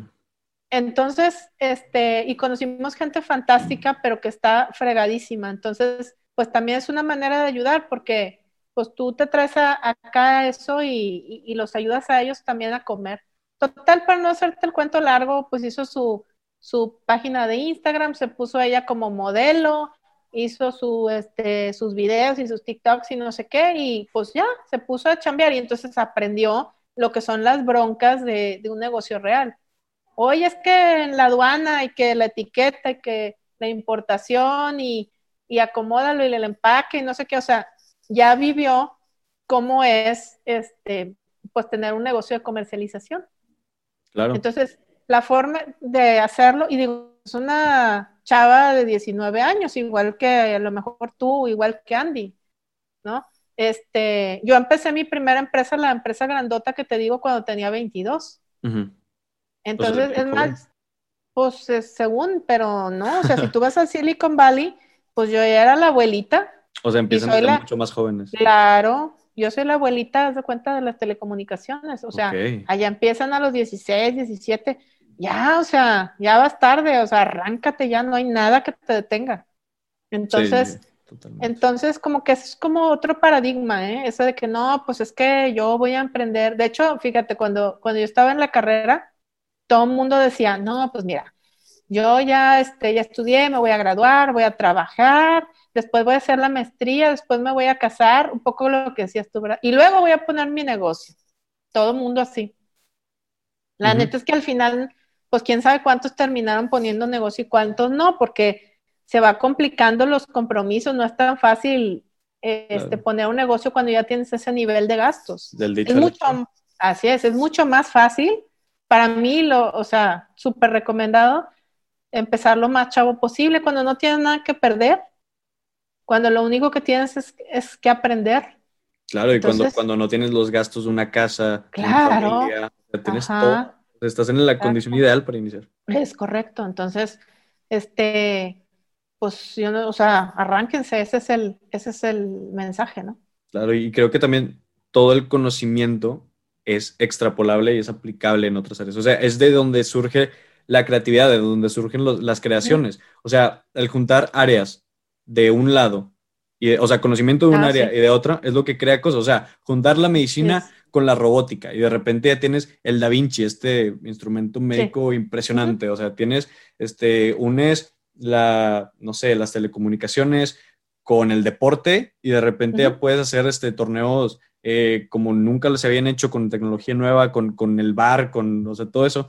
Y, y sí, o sea, creo que cuando pasa eso, que nos terminamos dedicando de alguna manera a otra cosa, o vaya, que, que, no va en lo que tal vez nos enseñaron que era lo que tenía que ser o en lo que teníamos planeado, todo es, eh, todo es aplicable. O sea, conozco hace poco, de hecho, esa cama que ves ahí atrás, este, la diseñadora de, la, chava que trabajaba en, en la mueblería, ella, este, pues tiene su, su negocio de, de, muebles, pero ella era comunicóloga, o sea, no era diseñadora de interiores, no era nada, era comunicóloga pero encontró esta pasión por, por los muebles y el conocimiento que, que, tuvo de la carrera de comunicación lo aplicó en esta cosa que era diferente y eso le resultó en el diferenciador, o sea, como ella sabía cómo comunicar, ya sabía cómo comunicar lo que ahora estaba haciendo. Si tienes ese conocimiento, creo que no hay que tirarlo a la basura, todo es aplicable. No. No, hombre, y te voy a platicar algo más loco todavía, porque yo, yo estoy de acuerdo contigo, ¿eh? que la forma de, que haya disrupción en una industria es si jalas el modelo de negocio de, otra industria, o sea, de la A a la B. Ahí es donde hay disrupción. Pero te voy a platicar algo más loco todavía, y se los digo porque ahorita están bien chavos, pero ustedes lo van a vivir en su vida. O sea, la vida te va a ir poniendo unos retos tremendos. Y lo que ustedes van a tener que aprender es cómo le doy la vuelta a esos retos y cómo los capitalizo con ese aprendizaje en otra cosa que aparentemente este, pues no, no, no tiene nada que ver, ¿no? Y te voy a decir algo bien, bien, bien concreto. Hace rato te estaba platicando de pues que me embaracé y todo ese rollo, ¿no? Y me mandan a acostarme los seis meses y bueno, ya según yo empiezo este, Bueno, no según yo, sí estuve trabajando los seis meses acostada. De hecho, hasta dentro del hospital estuve trabajando. hubo un solo día que yo dejara de trabajar. Y, y pues resulta que, que mis hijas, pues, o sea, en teoría tenían que nacer a los ocho meses, pero no, resulta que nacen de seis meses y medio. Ay, Dios. Porque haz de cuenta que cuando, cuando yo me embaracé, pues había dos huevitos, bajaron dos huevitos y uno se dividió en dos. Entonces en una bolsa estaban dos gemelas y en otra una cuata, ¿no? este, pero la bolsa de las gemelas se formó mal. De hecho, Andy es una de las gemelas. Entonces se forma mal esa bolsa con una cosa que se llama síndrome de transfusión de gemelo a gemelo. ¿Y qué significa? Pues que una niña tenía, este, haz de cuenta, este, eh, siempre taquicardia, y, o sea, un oxígeno de más y otra de menos. Entonces, este, cuando yo estaba más o menos de seis meses, em, un día me sentí súper mal y van y me checan más bien yo voy a que me chequen y me dicen, no, ¿qué crees? Lo que pasa es que una de las gemelas falleció, pero no te la podemos sacar, te vas a tener que quedar así, este, hasta que ya puedan hacer las tres, eh, porque pues, les faltaba mucho todavía de desarrollo, y entonces así te vas a que tener que quedar lo más que aguantes con la niña así y todo el rollo, bueno, porque pues obviamente nos contaminamos todas y demás. Total, este, así estuve más o menos 15 días, que fue lo que, lo que aguanté, y ya pues me operan, me hacen la cesárea, sale primero la bebé que había fallecido, luego sale la, gemela 2 y luego la cuata, ¿no? Y, me dice, no, pues resulta que, una de las bebés pues nace con una hemorragia en el cerebro, porque pues es la que estaba ahí más cerca de la, de la, de la niña que falleció y todo el rollo. Y, pues fue complicadísimo, ¿no? Porque no podíamos hacer nada más que orar, así literal. Se forma una cadena de oración gigantesca y total la niña sobrevive eh, porque tenía otra serie de complicaciones, un soplo en el corazón, infecciones y una bola de cosas. Total, sobrevive la niña y entonces cuando ya me la van a dar me dicen, ah, mira, ¿qué crees? Tu niña puede tener de, de todo a nada. Ah, caray, ¿cómo que de todo a nada? Sí, es más, no te la vamos a dar si no tienes enfermera de día de noche y además vienes a tomar un curso aquí al hospital y, todo esto. Entonces me dicen a mí que, mi niña podía eh, desarrollar pues todas las discapacidades físicas o intelectuales y pues ahora sí que yo tenía que ver cómo le hacía en el tiempo para, para desarrollarla, ¿no?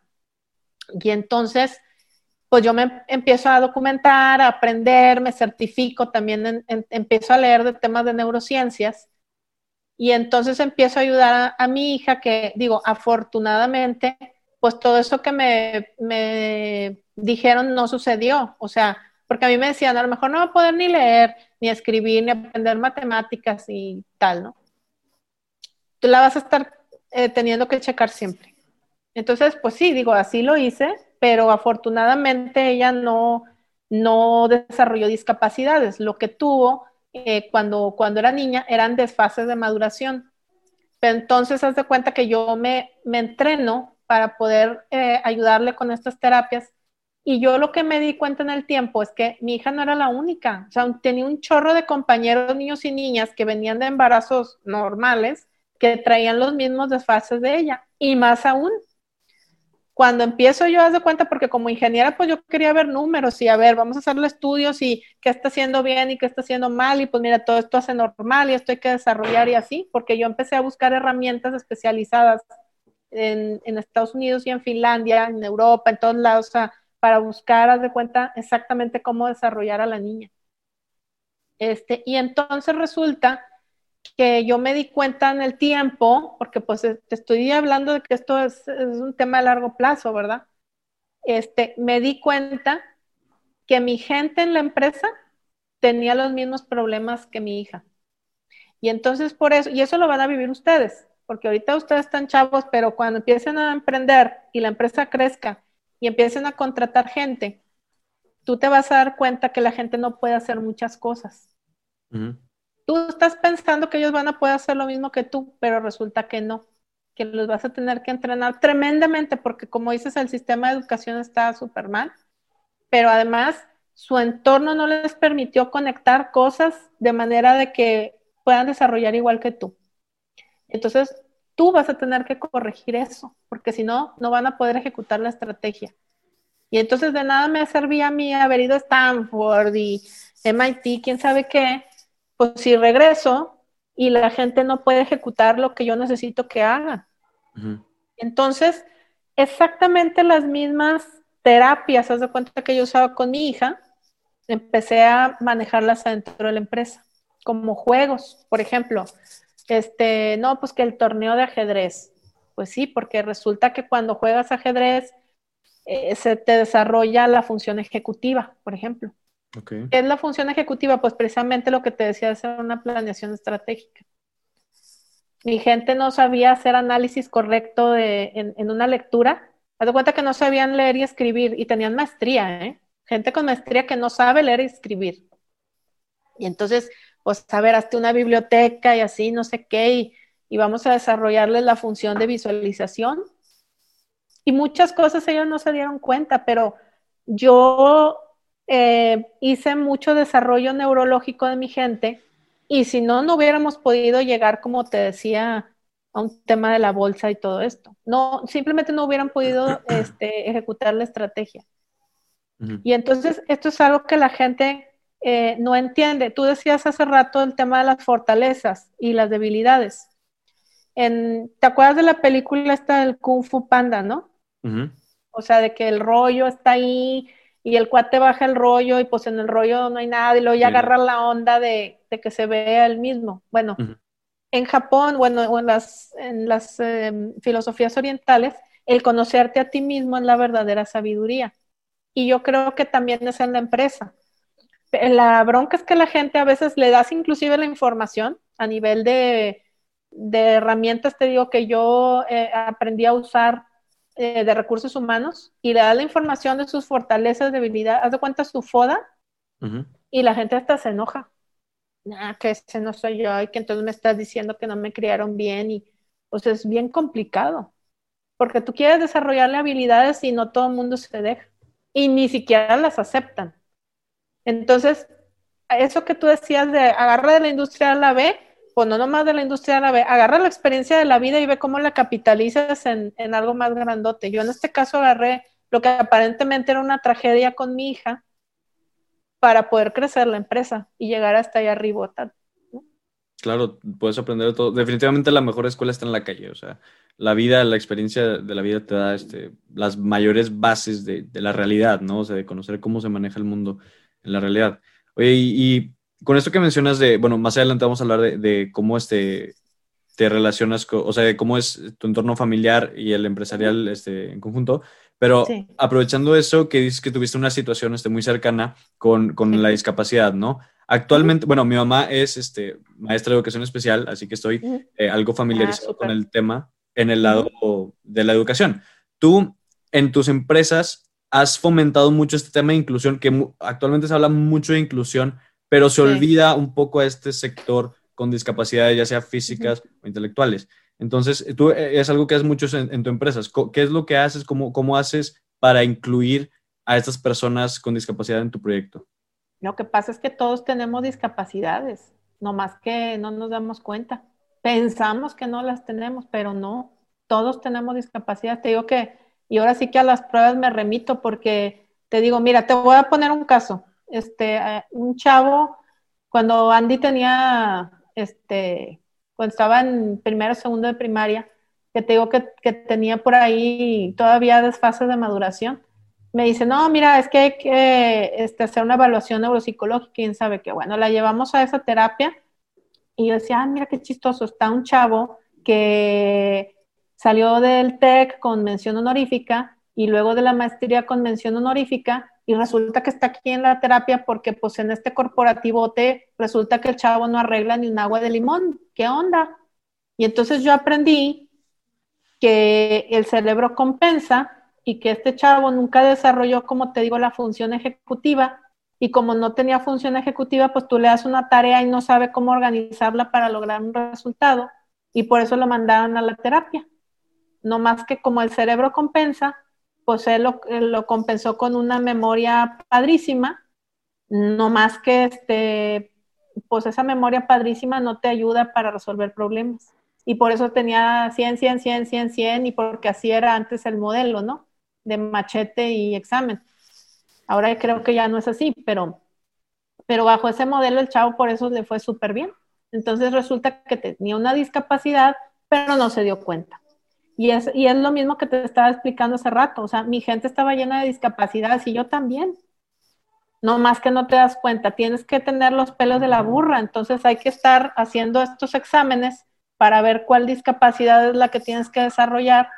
Porque antes, en mis tiempos, yo creo que eso ya no les tocó a ustedes, pero cuando yo estaba niña, chiquilla, a los que no agarraban la onda en la escuela, pues a chanclazos era como querías que sacaran adelante la, el, este, el estudio.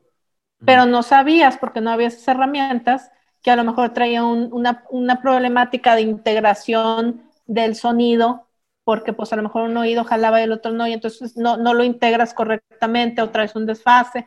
Yo qué sé, tiene mucho que ver el tema de los sentidos, en cómo incorporar la información y las estructuras para aprender.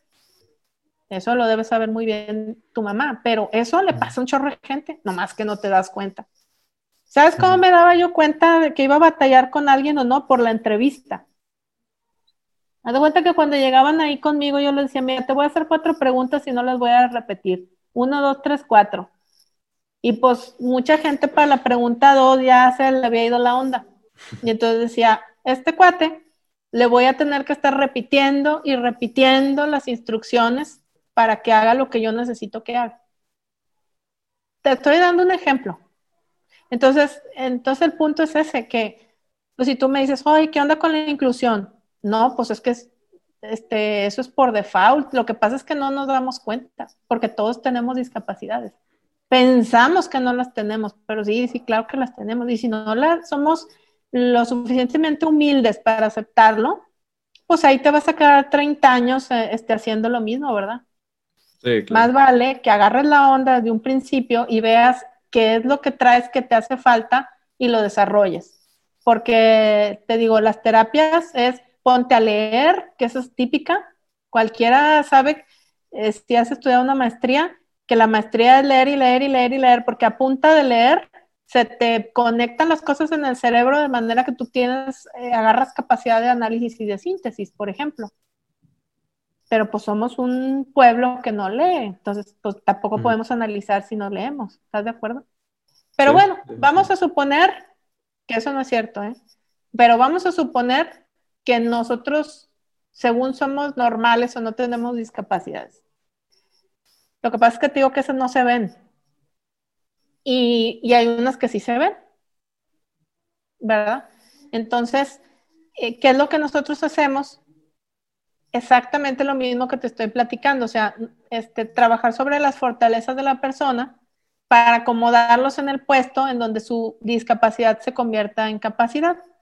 Entonces, por ejemplo, yo este, ahí en la planta de agua, y por cierto, invitadísimo, siempre está abierta, el que quiera ir feliz y digo, de recibirlos y todo, aún con pandemia y todo, muy ordenadamente sí estamos eh, recibiendo gente en la planta. Este, mm, ahí lo que nosotros hacemos es agua purificada con etiqueta personalizada. Entonces, ¿qué hacemos? Pues, por ejemplo, chavos que tienen síndrome Down, pues resulta que son buenísimos para la onda del marketing y las ventas, porque les gusta mucho hablar con personas, les gusta mucho lo que les digo yo, la artisteada, o sea, posar, que les tomen fotos y platicar y, ir con los clientes. Entonces son muy buenos vendedores. ¿Sí? Luego, chavos, por ejemplo, que tengo con, algún autismo o un Asperger. Por ejemplo, tengo un chavo que tiene un Asperger. Este, otro con un autismo muy severo. Y son chavos que, que haz de cuenta que tú les das una instrucción y entonces la cumplen al pie de la letra. Literal. sí, entonces tú les das rangos y ellos no se van a salir de esos rangos, entonces, y además lo hacen en friega. Entonces, el tema del etiquetado nosotros lo hacemos así a mano porque lo hacen más rápido que la máquina y lo hacen bien derechito. Si yo pongo la máquina, unos van a salir chuecos. Entonces, si eso lo hicieran estos chavos, lo descartarían como merma, o sea, como algo que les salió mal. ¿Me entiendes? Entonces la calidad del producto es muy alta. Los ponemos en donde los rangos eh, tengan que ver ahí con, con, la calidad del producto y así. Eh, gente que es muy numérica, gente, o sea, los vamos poniendo en los puestos que, en donde su discapacidad se convierte en capacidad. Exactamente lo mismo que hacemos en cualquier otra empresa. Entonces, lo, lo, que nosotros tenemos ahí es un porcentaje de inclusión muy alto, es el 50% del personal tiene discapacidad intelectual. Pero lo hacemos para que se entienda en, en las empresas que sí puedes tener alta inclusión de personas con discapacidad y, y ser rentable y tener eh, calidad y tener producción y tener todo. Claro, creo que, que, no se vea como muchas empresas o muchos grupos que, que, lo hacen como nomás para cumplir con una cuota. O sea, que se vea que, se puede, que pueden ser miembros activos y funcionales perfectamente en una empresa, haciendo eso que tú dices de, de eh, enfocarse en, en, lo que hacen. O sea, ponerlos en el lugar correcto para que esa discapacidad pueda hacerlos. O sea, que, que discapacidad es un nombre, pero vaya, es simplemente una forma diferente de hacer las cosas. Mi mamá, por ejemplo, y, yo este, colaboramos hace unos meses en un proyecto que se llama La Feria de la Inclusión y era precisamente en eso, en enfocarse en la capacidad. Hay un video por ahí en YouTube que, que, habla sobre, sobre este tema y dice y muestra el ejemplo de los niños con discapacidad y como si fueran sus superpoderes. O sea, que al niño puede identificar dentro de una fila enorme de números todos los nueve y uno se le va. O puede tal persona ver, este, memorizarse todos estos rostros y, no confundir, o sea, ponerlos como un poder. Yo, yo hace poco escuché también, es como avengerizar a tu equipo, o sea, como, como los Avengers, ponerles los superpoderes para que ese, ese, ese potencial que tienen funcione, o sea, que lo pongas dentro de, del, del camino correcto para que le saques un máximo potencial, porque todos somos buenos en diferentes cosas. Es nada más estar en el lugar correcto para que funcione. Es correcto. Y de hecho, mira, qué bueno que lo mencionas porque fíjate que en mi vida pasada, cuando tenía la empresa, a mí me tocó hacer en, en tantos años más o menos unas 2.000 entrevistas de trabajo. Y era bien, bien, bien común que gente que de, de manera natural era muy buena para algo, había estudiado y estaba trabajando exactamente en lo contrario. En lo que más energía le costaba, y por eso llegaba cansadísimo todos los días después de trabajar y así. Y sabes que yo te diría que el 95 o a lo mejor más por ciento de las veces que yo les preguntaba por qué habían estudiado eso y tal, mucho tenía que ver la influencia de los papás, de que no, es que mi papá me dijo que estudiara quién sabe qué, pues sí, pero tú de manera natural debiste haber sido fotógrafo, artista o vendedor o no sé qué, y pues andas acá haciendo logística, o sea, exactamente lo contrario a lo que de manera natural haces bien. Es la, única manera, natural. Sí, entonces la única manera de darte cuenta de eso, te digo, pues es con los pelos de la burra, hazte un examen este, de estilos de comunicación y de, de habilidades, ¿verdad? De skills y ahí entonces vas a saber qué, dónde estás y para dónde vas. Claro, y creo que ese también es otro error del sistema de educación actual, o sea, que no se enfoca en lo, en, en lo que es bueno los alumnos, o sea, actualmente quiero pensar que ya está cambiando, porque vaya, hay lugares en muchos lados en, Canadá, hay sistemas donde se enfocan mucho en eso, de, que tú puedas elegir realmente lo que te gusta, y, pero actualmente creo que no solamente están pidiendo que el pez trepe un árbol, está pidiendo que el pez trepe un árbol y se dé tres maromas y corra un maratón. O sea, no se están enfocando en lo que son buenos haciendo y, por eso hay mucha gente que vive feliz porque está en un área que no es a la que pertenece, no es a la que, a la que, en la que se va a sentir mejor y se va a desarrollar mejor. Es que piensan que ahí les va muy bien porque van a ganar mucho dinero y quién sabe qué, pero no, o sea, la realidad es que en cualquier actividad te puede ir muy bien económicamente si eres bueno haciendo eso y tienes un plan estratégico. Lo que pasa es que tienes que aprender a conocerte a ti mismo, como el panda.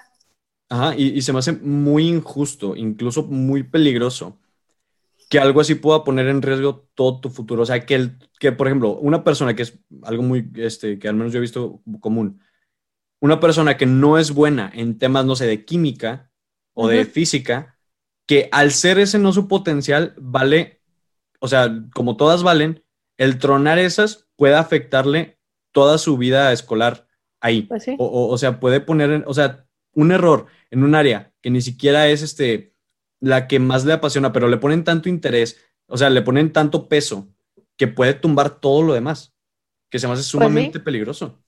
De hecho, a mí me pasó eso, a mí pues la química nunca me entró, la verdad. O yo soy malísima, yo tengo una discapacidad de cuenta para leer mapas, soy malísima para leer mapas. Entonces, pues a- si a mí me pones una cosa así, no, pues voy a tronar, haz de cuenta, ¿no? Claro, o sea, es que De- Ujú. piensen que tenemos que ser buenos en todo, cuando no es así. No, pues para eso sirven los equipos de trabajo. De hecho, nosotros lo que hacíamos era, eh, de una vez que sacábamos a qué grupo pertenecía cada quien, haz de cuenta que en esta teoría de comunicación hay cuatro grupos que son cuatro colores. Eh, lo que hacíamos era a lo- poner a la gente que de manera natural hacía mejor tal cosa ahí en ese puesto y a este en otro puesto. Y cruzábamos la parte de las competencias o los skills con los estilos de comunicación. Y de esa manera hacíamos el plan estratégico comercial y operativo y administrativo y todo para que fuera más fluido el, el trabajo. Porque si no te digo, pones una persona que de manera natural este, no es bueno organizándose y lo pones en un trabajo así, híjole, te, te va a hacer un desastre en, en la empresa, ¿no?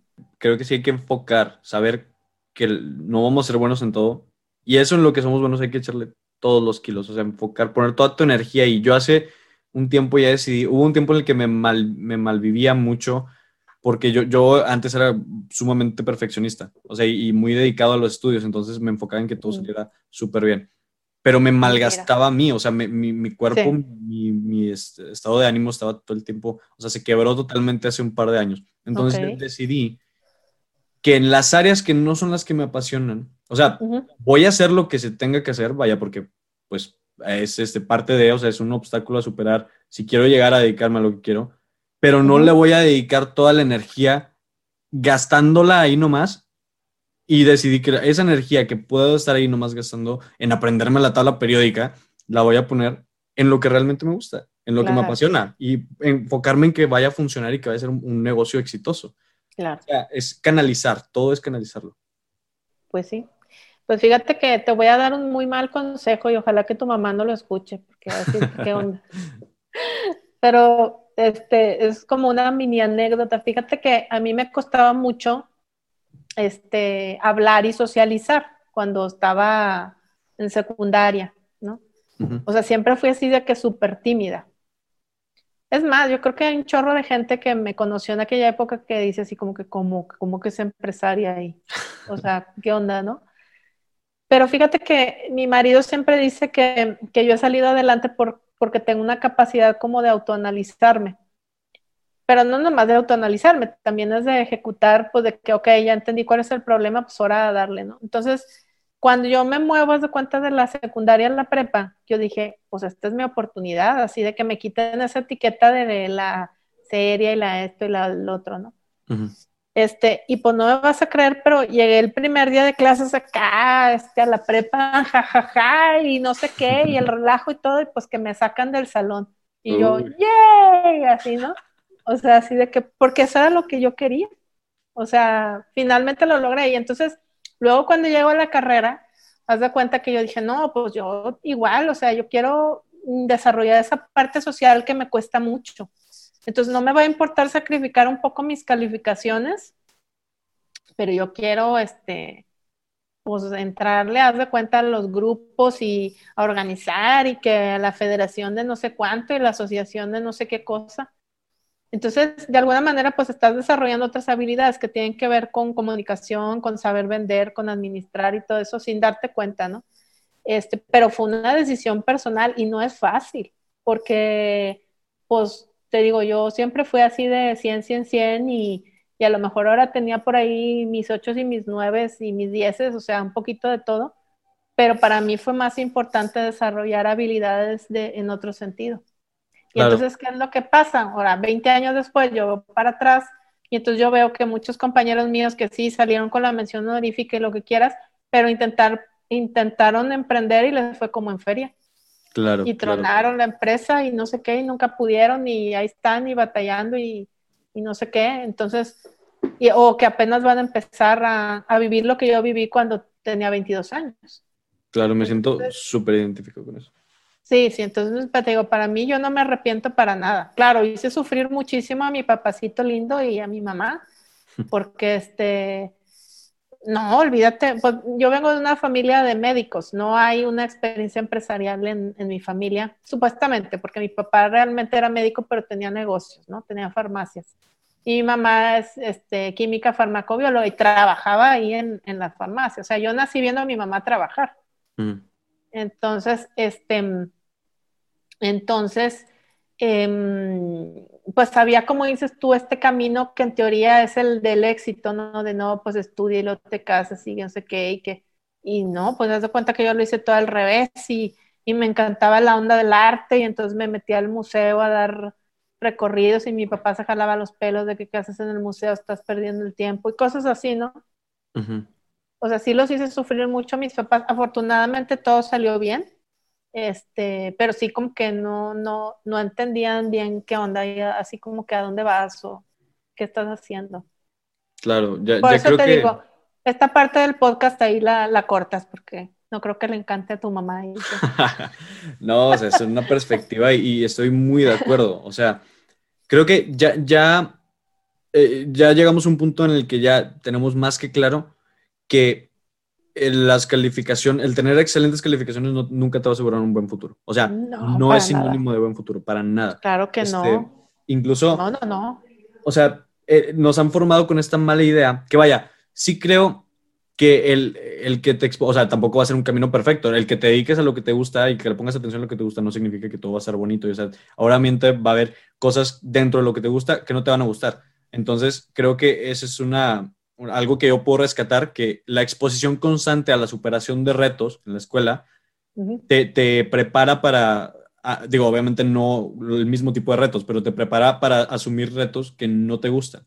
Pero entonces, ya vimos cómo, inclusive hace, hace, unos días que platicaba con un tío, que hay, em, hay contratistas o hay este, dueños de negocio que, que, a la hora de contratar, en un Excel ponen la lista de, de los egresados de X carrera Ah, y les dicen de que todos los de 95 para arriba, quítamelos, no quiero mataditos, no quiero gente que crea que se merece el mundo y que no tenga tolerancia a la frustración y demás. Y todos los de abajo de 85 quítamelos porque tampoco quiero flojos.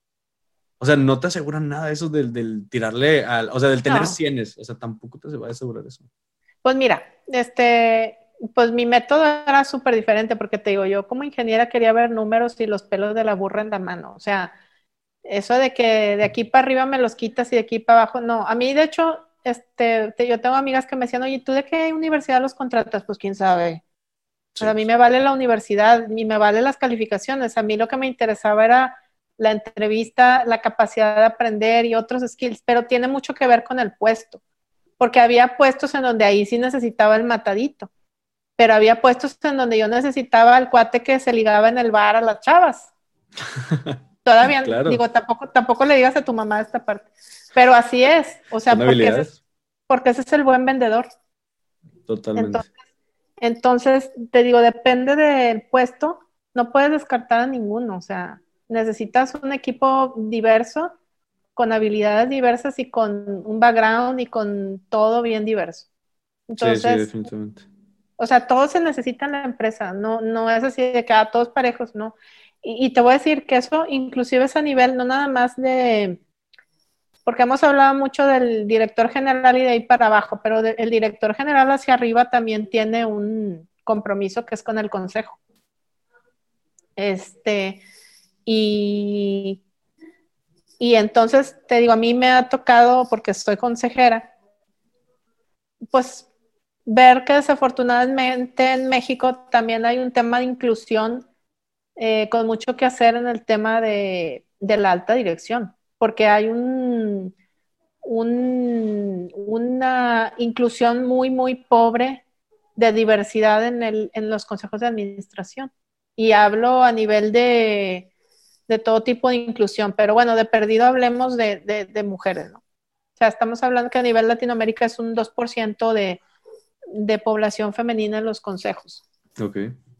En México, para que te des una idea, más o menos se estima que hay como unos 2.000 consejeros y somos como 34 mujeres, nada más. Muy diferente. Entonces, sí, sí, sí. Ah, o sea, hay un problema este, fuerte también de inclusión, no nomás este, con temas de discapacidad, sino con temas de, diversidad en los consejos, en la alta dirección. Claro. Y esto es súper documentado a nivel mundial, que el tener eh, inclusión en la alta dirección, por lo menos en un 30%, te sube todos los resultados de la compañía. O sea, eso está documentado con casas muy serias de, de, este, de consultoras, ¿no? De que te va a subir los resultados, muchos índices te los, te los sube. Claro, o sea, creo que la variedad puede dar un valor muy grande a, los equipos de trabajo. Y este, y, insisto, que no, no, quiero que se tome como la connotación de, de o sea, no, no, no, soporto el tema de que sea por cuota. O sea, de que, no, pues, este, como es mujeres, la tenemos que meter aquí, o como es este, eh, de, tal país, lo tenemos que meter aquí, como es de tal raza. O sea, que realmente se busque más allá de lo acostumbrado, en, porque gente que te va a dar resultados hay en todos lados, de ahí en todas partes, lo hacen de manera diferente, pero puedes encontrar de muchos tipos. Pues sí, lo malo es que ahorita en la, realidad es que hay tantos eh, paradigmas que a lo mejor ni modo, se va a tener que empezar con cuotas. Y mira, me tocó justamente este, este año comenzar a trabajar en un consejo en donde este, pues las que van a heredar las compañías son puras mujeres. Y, pues me decía el, patriarca que pues él lo que quería era incorporar a una mujer para que ellas vieran eh, cómo, cómo, o sea, primero que sí se puede, como te digo, tener como que ambos roles, o sea, ser dueño y ser, este, ser mamá no están peleados.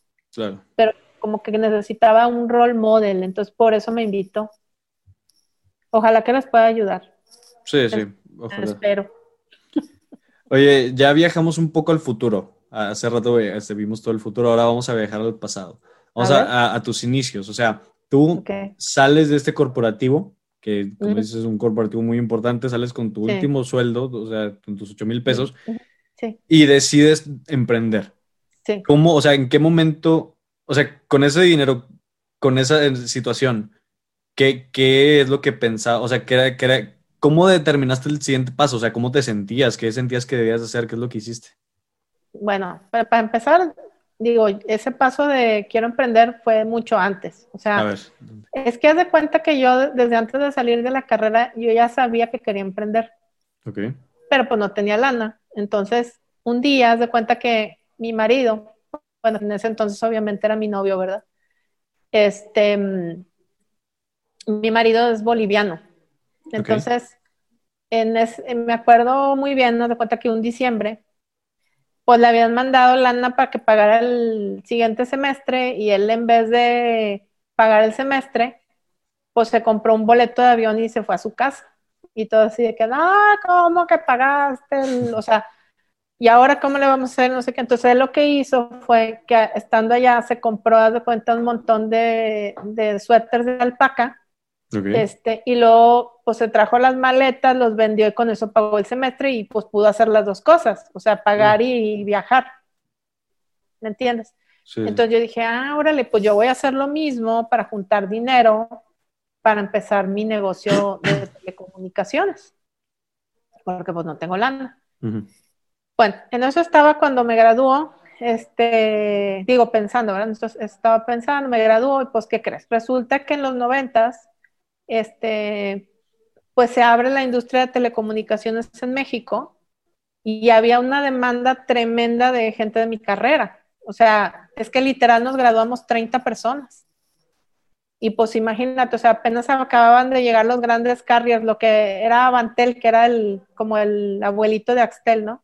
Avantel y, y, Alestra. Y pues digo, tú, tú has visto el tamaño de esas compañías, pues la cantidad de gente que tenían que reclutar y pues no había. Entonces yo tuve un chorro de ofertas de trabajo. O sea, literal, yo tuve 16 ofertas de trabajo cuando me gradué. Entonces, pues se me ocurrió agarrar una. Y la verdad que me aburría como no tenía idea. Me aburría horrible. Entonces yo dije, no, no, no, o sea, neta la vida corporativa no es para mí. Entonces decido renunciar y claro, ese, fue otro acá, este, ¿cómo te diré? Estrés en, en, casa de mis papás, ¿no? Porque, ¿cómo que estás trabajando en tal y te vas a salir y vas a renunciar? Así que, ¿qué te pasa? O sea, sí. Pero pues no era lo que yo quería, me aburrió horrible.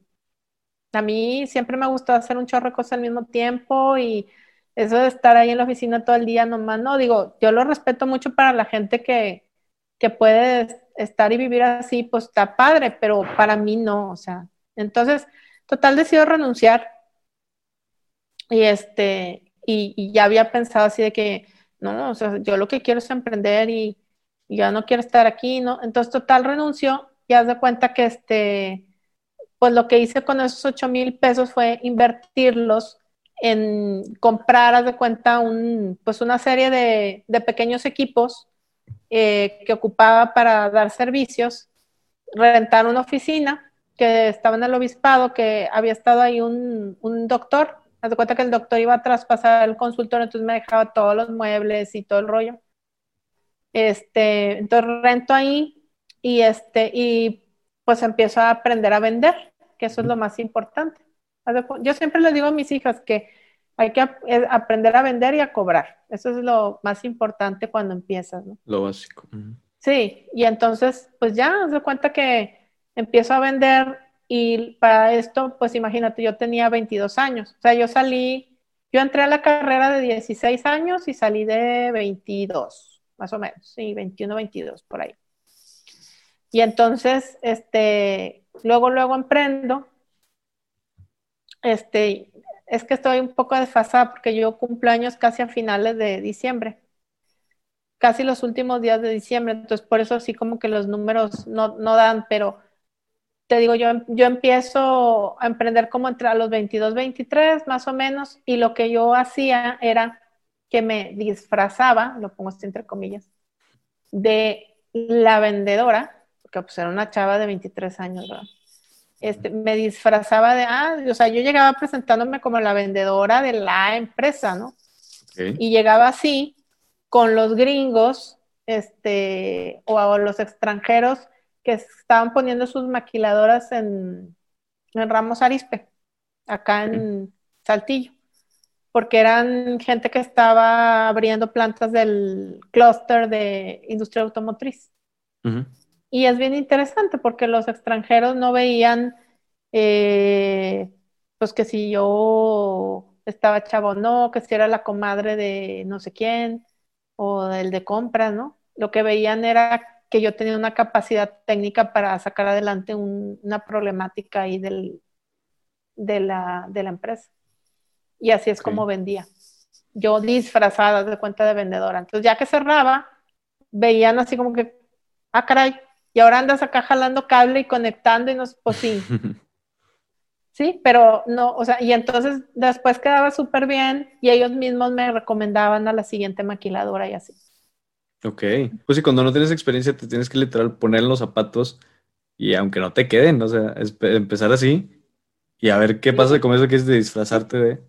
Pues sí, o, o hacer cosas chistosas, ¿no? Como aquellas historias de este, de este, este cuate de Virgin, ¿no? Que le, cuando empezó, le habla a Coca-Cola y le dice que Pepsi le compró la contraportada de la revista y que si quería la portada y luego le habla a Pepsi y le dice al revés y así, pues no. pues sí, es de, Ese tipo de estrategia, ¿no? Claro. Oye, Marianela, ¿cuál es tu, tu proceso? O sea, actualmente te dedicas a, crear, a ayudar y a, desarrollar negocios. ¿Cuál es como tu proceso de creación? O sea, cuando te vas a sentar a pensar en qué vas a, en, cuando vas a crear una nueva empresa, o sea, qué es lo que haces, qué es lo que visualizas, qué es lo que consideras. Ok. Bueno, primero no es así como que, como que me siento en mi sillón de pensar, ¿no? O sea, no es así, sino que fíjate que las ideas me vienen sobre todo cuando ando viajando.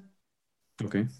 Este, para mí viajar es un, un un proceso muy importante en, el, tema de creatividad. Este, de hecho, a mí en los aviones se me ocurren un chorro de cosas y pues llegando al otro lado, este, sobre todo en lugares raros, me encanta viajar a lugares bien raros y con mis hijas hemos viajado a toda clase de lugares raros. Para mí eso es súper importante. Por ejemplo, este, y digo, y Andy te lo puede platicar, yo creo que uno de los viajes que más las han marcado es una vez a mí, yo le dije a mi marido, es que yo quiero ir a Finlandia y quiero ir más allá del círculo polar y a ver qué hay y no sé qué y así. Y entonces, pues nos fuimos. Y me acuerdo perfecto, sí, que aterriza el avión en, en un lugar que se llama Inari.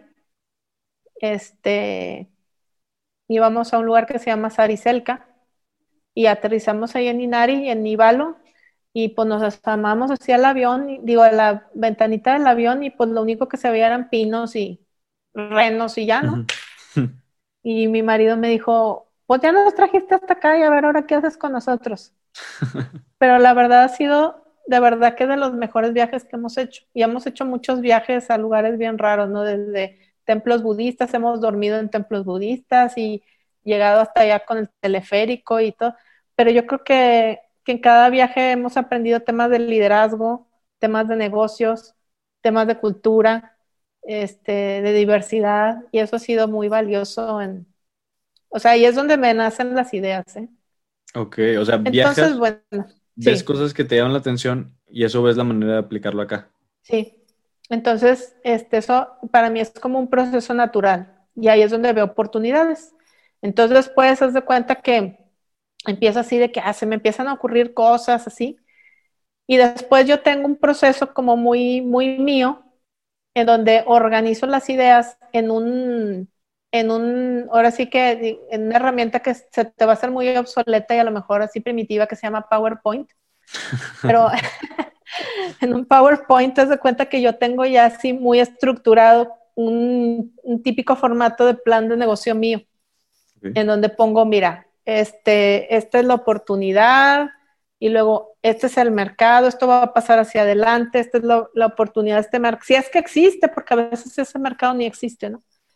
Entonces lo voy a ir plasmando, esta va a ser la estrategia del go-to-market, esta va a ser la visión que yo tengo. ¿Y sabes por qué lo hago? No tanto para ordenar mis ideas, porque fíjate que, muchas de esas cosas yo ya lo hago en automático, porque tengo demasiados años con este proceso pero mi problema siempre es que yo lo veo bien clarito, pero luego transmitirlo a demás gente para que lo vean y lo puedan ejecutar, ese es el reto mío. Yo lo veo, lo veo en mi cabeza bien claro, haz de cuenta. Y ese es un problema que yo tengo, este, que en, en muchos ámbitos me, me, genera problemas, porque yo haz de cuenta como que proceso muy rápido la información y agarro y saco así de que, ah, sí, mira, es esto y yo ya lo vi y vamos para acá y así. Pero después así como que, híjole, a ver, con bolitas y palitos y bien despacito, hazlo así y hazlo así para que te puedan ir siguiendo y a lo mejor en fases y poquito a poquito, porque no le agarran la onda a lo que yo quiero hacer. Ok. Eh, te digo, eso a veces me trae muchos problemas, inclusive personales, porque mi mismo esposo es de cuenta sí que yo, mira, pasó esto y, y así como que, a ver, no te entendí nada. Más despacio y, y yo, a ver, ponme atención, mira, esto, y luego no sé qué, y así. Entonces prefiero mejor hacerlo en dibujitos para, que, para poder comunicar lo que yo veo. Ok. No sé si te hace sentido lo que te estoy diciendo. Una vez que, logras, digamos, poner en, eh, en, algo visual esos pensamientos, o sea, ya cuando los logras, ya cuando logras comunicarlos, es cuando sientes que estás lista para ahora sí empezar la acción. Sí, y mucho tiene que ver, haz de cuenta, apoyarme en mi equipo de trabajo. Este, de hecho, yo no, no opero mis empresas. La única que opero personalmente, pues es esta asesoría que doy de cómo levantar capital en, en mercados extranjeros. En todo lo demás yo tengo gente que tiene muchos años trabajando conmigo, ya saben cómo soy, de hecho me dicen, eh, uno que fue mi director comercial muchos años, me dice la niña del futuro. Este, pero él ya sabe cómo trabajo, entonces te digo, entiende cómo hago los análisis eh, con estos futurólogos y empiezo a conectar muchas cosas. Lo aterrizo en estos PowerPoints y le digo, mira, así está la onda, entonces ejecuta A y luego B y luego C y, y empezamos cada semana. ¿Cómo vas? ¿Cómo vas? Ajusta ajusta esto, ajusta el otro, háblale este, muévele para acá y así yo los voy como coachando para que ejecuten. Ok, ok. Oye, y ahora tengo una, una pregunta en, en, cuestión a, al mercado, a, a, los mercados a los que te diriges. O sea, pues ya, ya, hemos visto que hay un valor y hay, hay, que ponerle mucha importancia, mucha atención a los nichos, ¿no? A, a, saber a qué, o bueno, a qué tipo de cliente le vas a vender.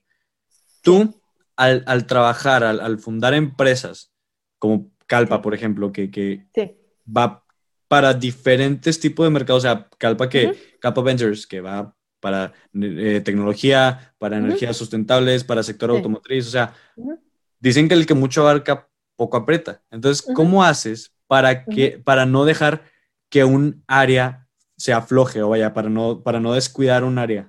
Yo delego mucho.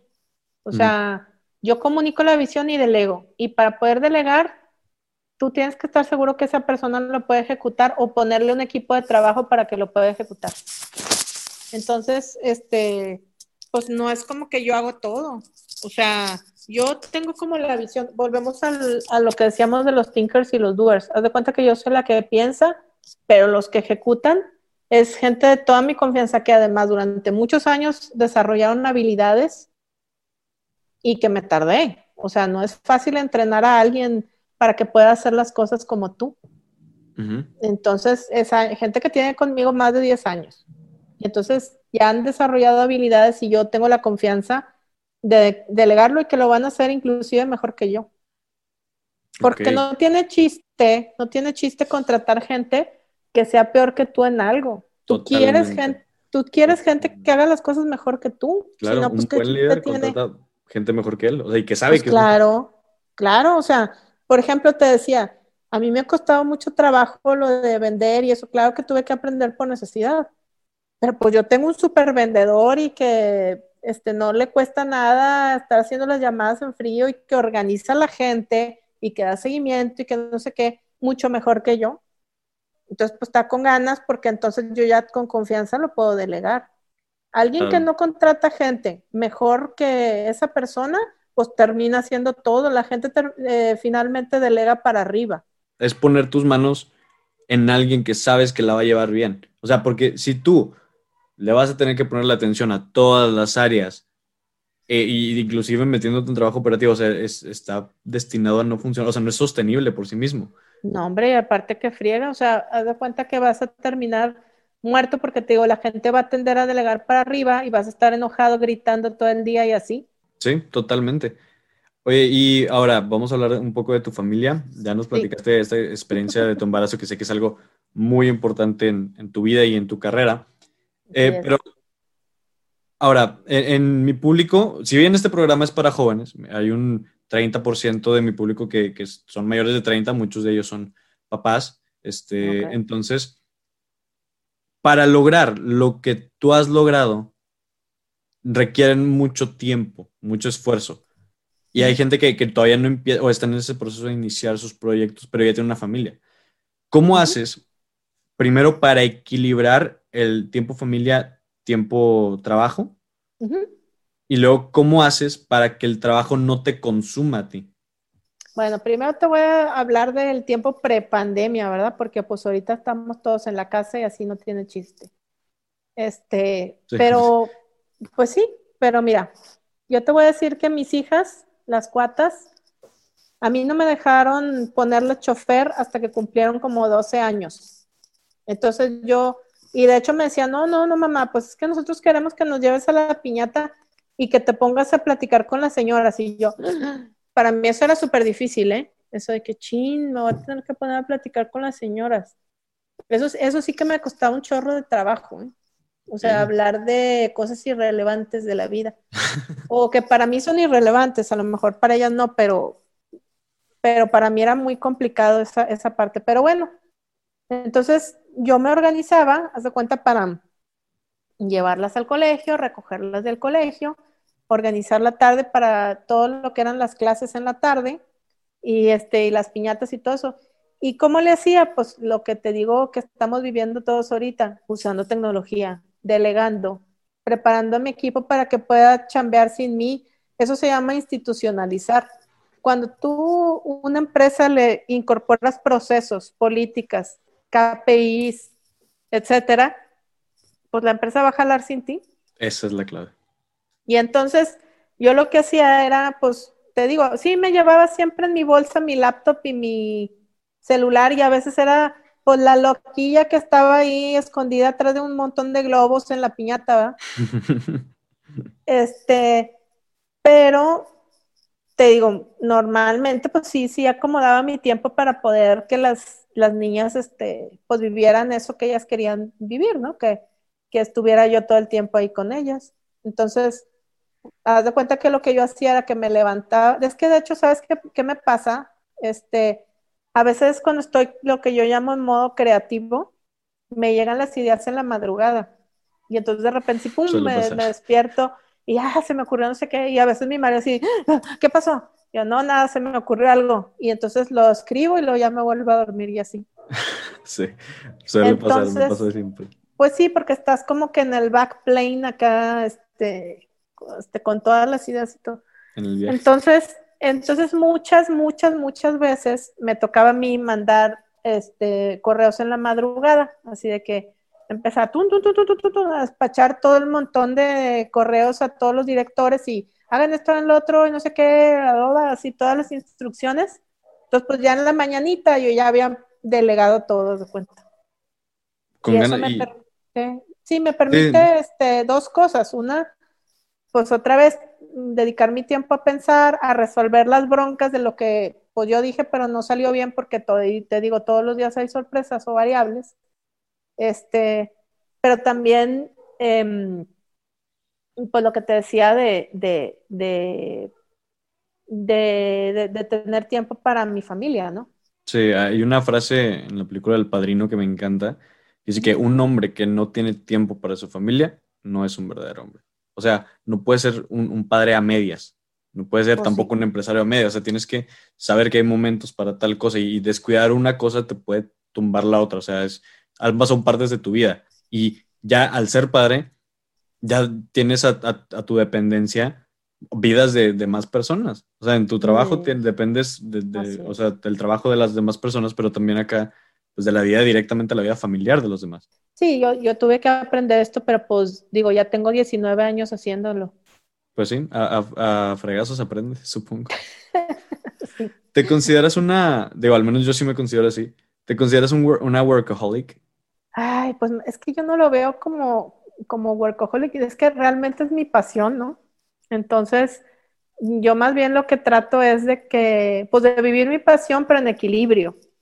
Entonces, pues si tú me dices, oye, y este, y como que tú trabajas de tal hora a tal hora, pues no, la neta yo trabajo 7 por 24 porque te digo, hasta dormida estoy acá pensando cosas y, en modo creativo y todo, pero siempre estoy como que switchándome en un rol, otro rol, otro rol, y entonces hago todo al mismo tiempo. A lo mejor, ahora sí que para los niños es un poquito complicado entender esto porque ustedes, inclusive su cerebro está cableado en, de un modo más como de foco pero las niñas, como tenemos este cableado entre hemisferio y hemisferio, este, de forma diferente podemos como que ver cosas más en paralelo.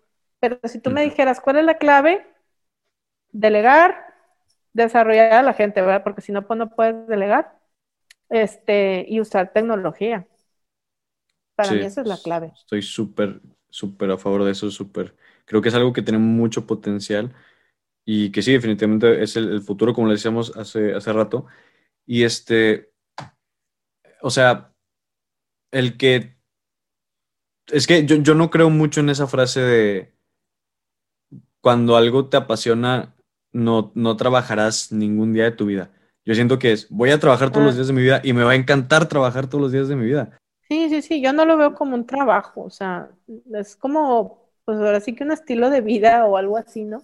Sí, claro, o sea, disfruto, ah, le agarré desde muy joven el gusto al trabajo, pero en lo que me gusta, obviamente. Este, pues es como, e, ese tiempo no se siente pesado. O sea, como que estás dispuesto a partirte la espalda con gusto. Porque sabes que, te va, que lo estás disfrutando durante el proceso y además te van a pagar. Pues sí. O sea, es algo increíble. Oye, hablabas de, de este viaje al, al, Silicon Valley, que, ah, dato curioso, es el Valle del Silicio, no del silicón, como mucha gente piensa. Que pues el silicio es este, un material, un, un este, componente químico que se usa mucho para la creación de, de, celulares y de software, que por esto mismo se, se tiene esta concepción de que el, valle del, del, Silicon Valley sí. es este lugar donde están todas las empresas de, de tecnologías nuevas, ¿no? Y, sí, sus sedes están ahí, las de muchas, pero tú decías que más que un lugar de desarrollo de tecnología, es un lugar de venta, de compra y venta de empresas, o sea que es eso que, que le llaman trasplante, ¿no? Fíjate que yo más bien lo veo como un lugar en donde se crean modelos de negocio que se escalan a través de tecnología. Exacto, y, que, y que en esa creación de esos modelos de negocio, no, es que como la innovación es muy cara en sí misma, no es sostenible para ti siempre estar innovando, innovando, innovando. La innovación viene casi siempre de afuera. Entonces, eh, en las empresas cuando ya crecen muy grandotas, lo que hacen es empezar a incorporar otras pequeñas eh, dentro de, o sea, las compran y las compran para, para poder, no, te digo, estar siempre con, un tema de innovación, este, pero, pero es un proceso, por eso lo llamo un ecosistema, ¿no? O sea, hay una escuela o hay universidades que son los que generan pues ese, ese talento.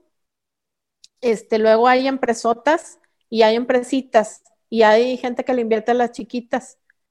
¿Para qué? Para que después la compren las grandotas y entonces ya todo ese ecosistema funciona. Se me hace un lugar muy padre, no he tenido la oportunidad de conocerlo, pero se me hace que es como la Disneylandia de los emprendedores o de la gente que, le interesan estos temas. Y como dices, hay de todo, hay chiquitos, hay grandes, hay este, de todo tipo y color y sabor. Este, y ahora, ¿cómo, tú que has estado ahí, cómo, cómo es el ambiente? O sea, ¿cómo es la gente? ¿Qué ideas traen? ¿Qué, qué chip traen? ¿Cómo es el ambiente en general ahí? Pues es de puro compartir, o sea, es bien diferente a aquí, porque aquí todo el mundo piensa así, ah, no, es que si digo me van a robar la idea, no sé qué. Y no, allá haz de cuenta que lo que se piensa es que al contrario, entre más compartas es mejor, porque este, no importa quién se lo diga, lo que importa es la capacidad de ejecución. La super idea que se te ocurrió, la verdad es que se le ocurrió como a 200 gentes al mismo tiempo, nada más que el, el que va a llegar adelante, pues es el que tenga capacidad de ejecución. Y entonces por eso hay a todos mucho de compartir. Y luego lo otro es de que eh, eso de quitarnos los prejuicios. Es que en México tendemos a ser como muy verticales de no, mira, el CEO está hasta allá, hasta arriba y pues yo estoy acá abajo en la cadena alimenticia y pues no me va a pelar, ¿no? Y allá no es así. Allá este, puede andar en chanclas o descalzo. A mí me tocó ver a Steve Jobs varias veces estando allá este, y a veces andaba descalzo. Este, entonces, pues si tú no sabías quién era, pues es un loquillo que anda ahí, este, comiendo sushi y, pues se le olvidó poner zapatos, ¿no? Pero la realidad es que ya como todo el mundo anda vestido así californiano, ¿no? O sea, en, su playera y sus bermudas y sus chanclas, pues nunca sabes si, si ese cuate es un ultramillonario al que le puedes este, pichar. Entonces tú hablas eh, de tu idea porque no sabes si ese que está enfrente literal, este, pues te le puede meter lana a tu, a tu proyecto, porque allá es muy común que hagas un chorro de apuestas por todos lados. O sea, no es un tema exclusivo de los empresarios ni de los inversionistas. También un abogado, como te decía, este, puede estar interesado en, meterle lana y así. Y lo mismo es en otros ecosistemas, como en Israel. Si algún día te toca ir allá, tú vas a, ver que hasta los meseros saben qué onda con las rondas, qué onda con las apuestas, este, quién es, quién, qué startup está haciendo qué cosa, y así. Aquí, pues, igual y le preguntas a un mesero y pues no vas a ver que es un startup, no vas a ver de una ronda de inversión. O sea, es parte del, del día a día, es, parte del lenguaje común. Y creo que algo también muy, muy interesante es que yo creo, ahí me, confirmarás tú que, tú has estado ahí presente, que hay se, se, enfocan realmente en lo importante. O sea, aquí creo que también en México tenemos esta idea de, de pensar en negocios y pensar en, en todo esto eh, muy profesional, o sea, de los señores con traje, de todo lo ah, más así formal. Pero allá se, como que es de que, eso vale que eso. Enfócate en lo que realmente es importante, en el desarrollo, la venta, la compra, o sea, lo demás es secundario. Se rompen los paradigmas que, que, en muchos lados del mundo se tienen, de que todo tiene que ser así muy cuadrado y que los hombres de negocios son así muy cuadrados. ¿sí? Sí, hombre, este, la verdad es que sobre todo, híjole, y perdón que lo diga, pero es la realidad, eh, sobre todo en la Ciudad de México, ay Dios, o sea, yo siempre digo que allá me tengo que ir disfrazada, ¿no? De hecho, yo tengo varios disfraces, tengo disfraces de empresaria y tengo disfraces de señora. Entonces, este, sí, porque así es, o sea, somos mucho así de esta tendencia en Monterrey Fíjate, este, siempre le digo a mi marido, le digo, cuando salimos fuera, no le digo, oye, ya, ya sé que ya vamos llegando a Monterrey porque cuando llegamos a Dallas o Houston, este, en el avión todas las señoras están vestidas igual y todas traen la misma bolsa, las mismas botas y el mismo chaleco y el no sé qué y así, ¿no? Entonces, este, pues a mí la verdad eso no, porque te digo, este, pues yo vivo en, un mundo diferente, ¿no? De innovación y todo eso. Entonces, este, muchas cosas que para mí son irrelevantes o hasta aburridas, pero pues yo por eso viajo, y ando por todos lados y ando aprendiendo y tratando de captar y comiendo cosas raras y viajando a lugares muy marcianos, ¿no? Claro, me acuerdo eh, cuando en la, UDEM que eh, sacaron esta nueva eh, campaña de mercadotecnia, o sea, cuando cerró el Ser Humano Cerudem y, y se abrió esta nueva campaña, que estuve ahí, este, estuve haciendo ahí staff en, en el evento de inauguración. Y, este, y proyectaron un video muy padre, que de hecho ahí está en las redes sociales de la UDEM, si, si lo gustan ir a ver. Este, es como, como la, el nuevo concepto que traen. Y hay una línea que me, que me gustó mucho. Es donde pasa una escena donde está una chava joven con una blusa roja yéndose a sentar en una mesa enorme llena de, señores con traje grandote, o sea, ya viejos, que es lo, que, lo que se tiene la idea. Y creo que, yo creo que por eso mismo adopté esta personalidad de ser, de, del rockstar, ¿no? O sea, yo, créeme que me encanta lo formal, o sea, me encanta vestir de traje. Si yo pudiera trabajar en un lugar como traje todos los días, no me causaría problema porque me encanta. Desde chiquito he sido sumamente formal y así, o sea, es muy raro, pero me lo han dicho. Y este, pero creo que le di más valor a eso, a ese lado de la disrupción. Quise ser diferente, quise demostrar, una de mis misiones es demostrar que no sé, o sea, que, que, de, que todo está aquí, o sea, que el conocimiento está en el cerebro y que el físico, porque a veces sí te ponen muchos impedimentos, que por un tatuaje ya este, tienes menos capacidad que los demás, o que por tener el pelo de tal manera, y ah, eso me, me, causa mucho problema. Entonces, eh, de hecho, en, en, esa escena del, del, del, anuncio de la UDAN, decía una línea así, este, así como trabajamos por profesionistas que se dediquen, que se enfoquen en el currículum y no en la apariencia, algo así. Y, esa, oh, esa idea como que me, me atrayó mucho y quiero como que romper los paradigmas. Y confío mucho en estas generaciones que vienen, que ya, ya están mucho más relajadas en ese aspecto o sea, espero realmente que, que se considere ahora sí realmente lo valioso y lo, lo, importante, ¿no? Yo espero que sí, sobre todo después de la pandemia, ¿verdad? Este, pero fíjate que, digo, yo no sé si esa niña que dices tú, pues a lo mejor era yo, porque mm, y yo siempre me vestía de rojo, este, y me tocó N veces ser la, la niña de la junta con los señores con los puros en la Ciudad de México, ¿no? Claro el, arquetipo del empresario, ¿no? Y así era, o sea, literal estaban con sus purotes y, unas mesototas y, yo era la única ahí de que, hola, y así. y sí, o sea, definitivamente el conocimiento está en la cabeza y creo que conforme vaya avanzando el tiempo, realmente espero que se rompan los paradigmas, que se evolucione, ¿no? Que se tome ya un paso que llevamos arrastrando mucho tiempo y, y que cambien las cosas, ¿no? Para mejor. Oye, Marinela, actualmente estás en una etapa ya, vimos cómo estás, este, o sea, haces empresas y, las dejas, ¿no? O sea, la, dejas que la empresa funcione sin ti, como has dicho, que ese es, ese es escucha, he escuchado que es como cuando te gradúas de emprendedora, es cuando logras hacer que una empresa funcione sin ti, que, sin que tengas que estar ahí.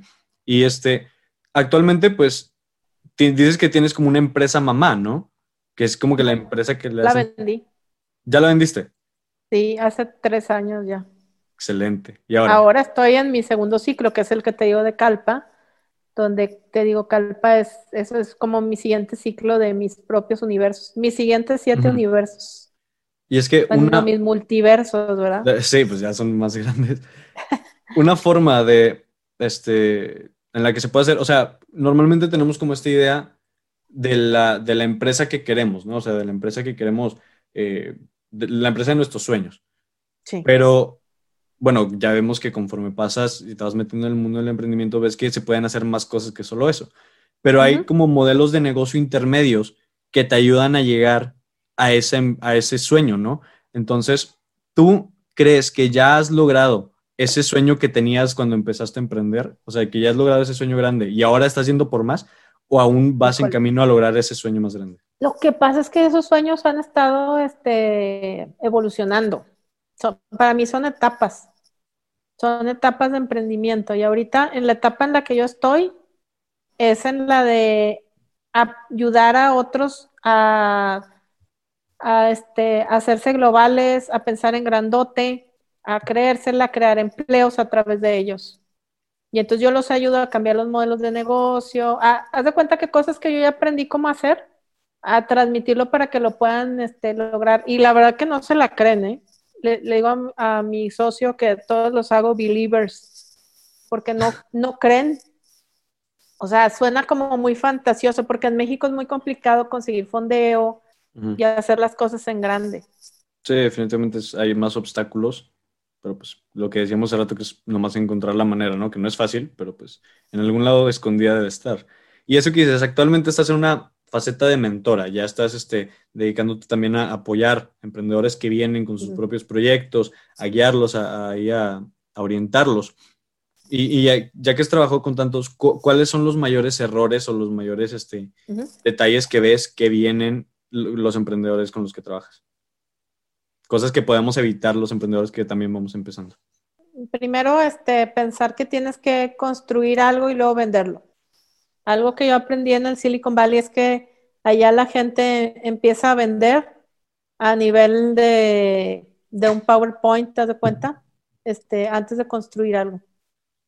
Este, algo muy poderoso que hace Jeff Bezos es eso. O sea, él eh, usa muchas técnicas de design thinking en, el sentido de se va a ver qué es lo que quiere el cliente. Es que fíjate que las áreas operativas y todos, ¿verdad? Tendemos como a pensar en lo que me hace a mí la vida más fácil y no en lo que la gente quiere.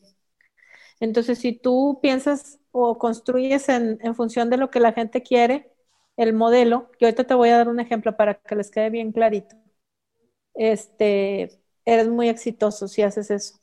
Mira, te voy a poner un ejemplo.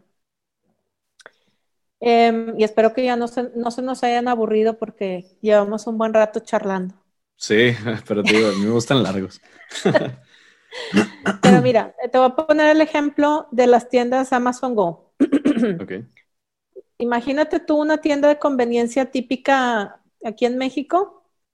Este, en esa tienda de conveniencia o inclusive en un súper, pues tú tienes que ir, a escoger el producto, lo metes al carrito y luego haces la cola, lo sacas de, del carrito y luego lo vuelves a meter en bolsas y lo, tal lo sacas y lo metes como un chorro de veces, ¿verdad? O sea, haces cola, sacas, lo pasan por el código de la, lectora y luego este y lo pagas, ¿verdad? Y se carga todo ahí. Ese es el proceso. Bueno, de hecho hasta hay ahí los, los memes y todo de que vas a la caja 1 y está cerrada y esperas a que abran la caja 2 y luego ya ¿no? Toda esa onda. Este, pero entonces Jeff Bezos lo que hizo fue, pues, ¿por qué tenemos que estar este, haciendo el proceso así? O sea, yo quiero, yo quiero otro tipo de proceso. Entonces, en esta tienda lo que tú haces es que tú tienes precargado en tu celular la aplicación de la tienda y cuando llegas a la tienda, lo que hay es un como torniquete donde ahí tú te identificas con tu celular, o sea, nomás lo pasas así para que lo lea, de que, para que identifique que eres tú, ¿ok? Y entonces literalmente tú nomás entras, tomas el producto y te sales. Y ya. no tuviste que hacer cola, este, todo se hizo en automático y así, o sea, nomás entraste, escoges y te vas. Entonces, toda la tienda tiene la inteligencia para entender tu comportamiento. Oye, pues estabas escogiendo un producto y lo regresaste, pero si, si te llevaste finalmente tal, y no importa si son dos quises o dos cosas chiquititas, tiene suficientes sensores y cámaras la tienda como para comprender que tomaste ese producto y, te saliste. Ya. Entonces es un es otro tipo de proceso que ese es el que quiere la gente. La gente no quiere batallar, hacer cola y que estaba cerrado y que no pasó la tarjeta y que la la la la, todo ese rollo, no. Nomás entras, agarras y te vas. Eso se llama cero fricción para la venta. Cuando tú piensas en modelos de cero fricción para la venta, y ese es un, este, eh, un ejemplo, como este que te digo de la tienda, es cuando, cuando tú cambias tu KPI en, donde dices, ya no me interesa la venta, no me interesa cuánto vendí, lo que me interesa medir es la velocidad con la que lo estoy vendiendo, porque yo asumo que lo voy a vender. entonces ya, ya lo cambias a la velocidad de venta cuántas ventas por segundo. ¿Me entiendes? Sí, sí. Entonces es, otra forma muy diferente de, diseñar, porque entonces en base a eso, pues ya diseñas, a ver, entonces, ¿cómo debería ser la tienda? ¿Qué tecnología le tengo que meter para que eso suceda? Porque eso es lo que quiere la gente. Y entonces diseñas la tienda en función de eso. Por eso te digo que que ahí este, son el modelo de negocio es ese y lo vas a, hacer realidad a través de la tecnología. O sea, la tecnología no, no, es un fin, sino es un medio. Es un medio, totalmente de acuerdo. Igual que el dinero. entonces, igual que el dinero. Entonces, entonces, si tú diseñas modelos de negocio en función de lo que quiere la gente o el cliente y no de lo que se te haga la vida más fácil o que o lo que quiera el de operaciones o el de sistemas, este, entonces vas a ser exitoso. Claro. Oye, ahora sí, pues acercándonos ya a la recta final, este, vamos a hablar de un tema polémico. ¿Qué opinas de estos coaches que ahora abundan en las redes sociales, estos coaches de emprendimiento que te ofrecen cursos y ganar dinero con aplicaciones y cursos y demás? ¿Qué, es lo que opinas de eso? ¿Qué, ¿Has visto algo, algo así relacionado? Pues mira, la verdad yo sí conozco algunos coaches que son, que son profesionales y todo, es más, yo, yo misma he tomado cursos de, de meta coaching, eh, pero, por ejemplo, este tema del meta coaching es súper profundo y, no cualquiera está certificado.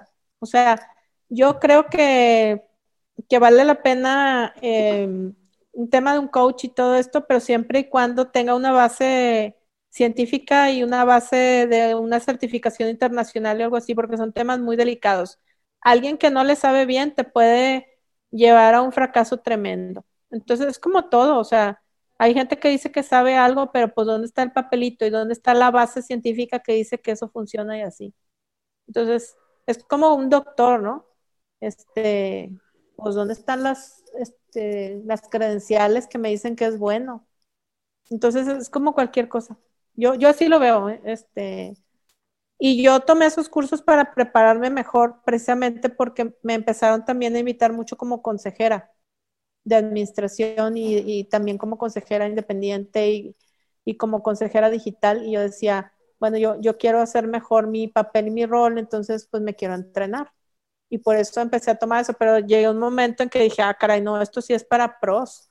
O sea, alguien que va a sacar una certificación de meta coaching tiene que ser eh, y practicar, este, o sea, tiene que ser profesional y practicar tremendamente, ¿no? No, no conozco otros tipos de coaching más que ese, pero si alguien tiene esa certificación, pues la verdad sí es un profesional. ¿Crees que alguien que no ha emprendido nada puede hablar de emprendimiento? Ah, caray. Que alguien que no ha emprendido nada, pues es que teóricamente yo puedo ser lo que sea, pero pues el chiste es ¿a qué hora te metiste a hacerlo? O sea, yo no creo, mira, yo creo que, y eso es algo medio filosófico, ¿eh? que también aprendí en las escuelas de negocios. Una cosa es el, ser y otra es el hacer. Pero para que tú puedas ser, tienes que hacer. O sea, tú no puedes decir que eres bien buena onda, pero hacer puras tranzas. Tú no puedes decir que tú eres, o sea, no puedes decir, o sea, el, ser es eso, ¿no? Es, no, es que yo soy teóricamente, ¿verdad? Bien fregón y, y pues yo soy más fregón que Jeff Bezos y no sé qué, pero pues ¿y, qué has hecho? Entonces el, ser está en el hacer. Yo no creo que, yo no creo que alguien pueda hacer si no hace. Y, y eso aplica para todo, te digo. Y es, y es un tema de, también de, de liderazgo. En el liderazgo hay, una, hay un fenómeno que se llama mimetismo. La gente tiende a ser lo que es el líder. y, entonces es una responsabilidad tremenda, ¿eh? porque la gente tiende a imitar lo que es el líder. Y si el líder es tranza, la gente va a ser tranza. Y si el líder no es tranza, la gente no va a ser tranza. Y si el líder lee, la gente va a leer y así. O sea, tiendes a, hacer lo que hace el líder, se llama mimetismo, esa, ese fenómeno. Y volvemos a lo mismo del ser y el hacer. Entonces, ¿qué quieres ser? Porque vas a hacer lo que haces. Y te digo, eso es algo como filosófico. ¿eh? Sí, fíjate que era uno de los problemas que yo más tenía cuando empecé. O sea, ¿cómo va a hablar de emprendimiento un vato que, que está bien morrito, que no ha hecho nada así en su vida? Y este, fue, fue como una de las este, espinas mentales, digamos, que tenía más presentes y que me impedían empezar. Este, yo creo que por eso mismo inicié también este programa para ver qué conocimiento me pueden dar esos que ya lo hicieron y yo compartir también ese conocimiento. O sea, y si te fijas esa paradoja, o sea, esa, esa cosa tan curiosa de que soy o sea, es que cuando decimos emprendimiento usualmente se refiere a empresas, pero, o sea, se relaciona con las empresas, pero en ese programa tratamos de hablar de cualquier tipo de emprendimiento, o sea, de un emprendimiento de, de, una banda, de un emprendimiento de un tipo de proyecto y que lo puedas convertir en, negocio, no necesariamente una empresa. Pero, este, tenía como ese problema y creo que todo lo que comunico lo trato de sacar de gente que sé que ya lo ha aplicado y que ha funcionado. O sea, porque yo no estoy en edad todavía de saber si eso funciona o no, porque no lo he aplicado, no he tenido la oportunidad de hacerlo así a una gran escala como tal vez lo has hecho tú que tienes tantos años de experiencia. Por eso trato de como que comunicar, no, no trato de decir mentiras y de vender este, falacias, o sea, realmente trato de que las fuentes que consigo sean cosas que vengan de gente que sé que las ha aplicado. ¿Me explico? Claro. No, sí, y está padre. De hecho, esto mismo que estás haciendo, pues es un emprendimiento, a final de cuentas, ¿no? Lo del programa. Exacto.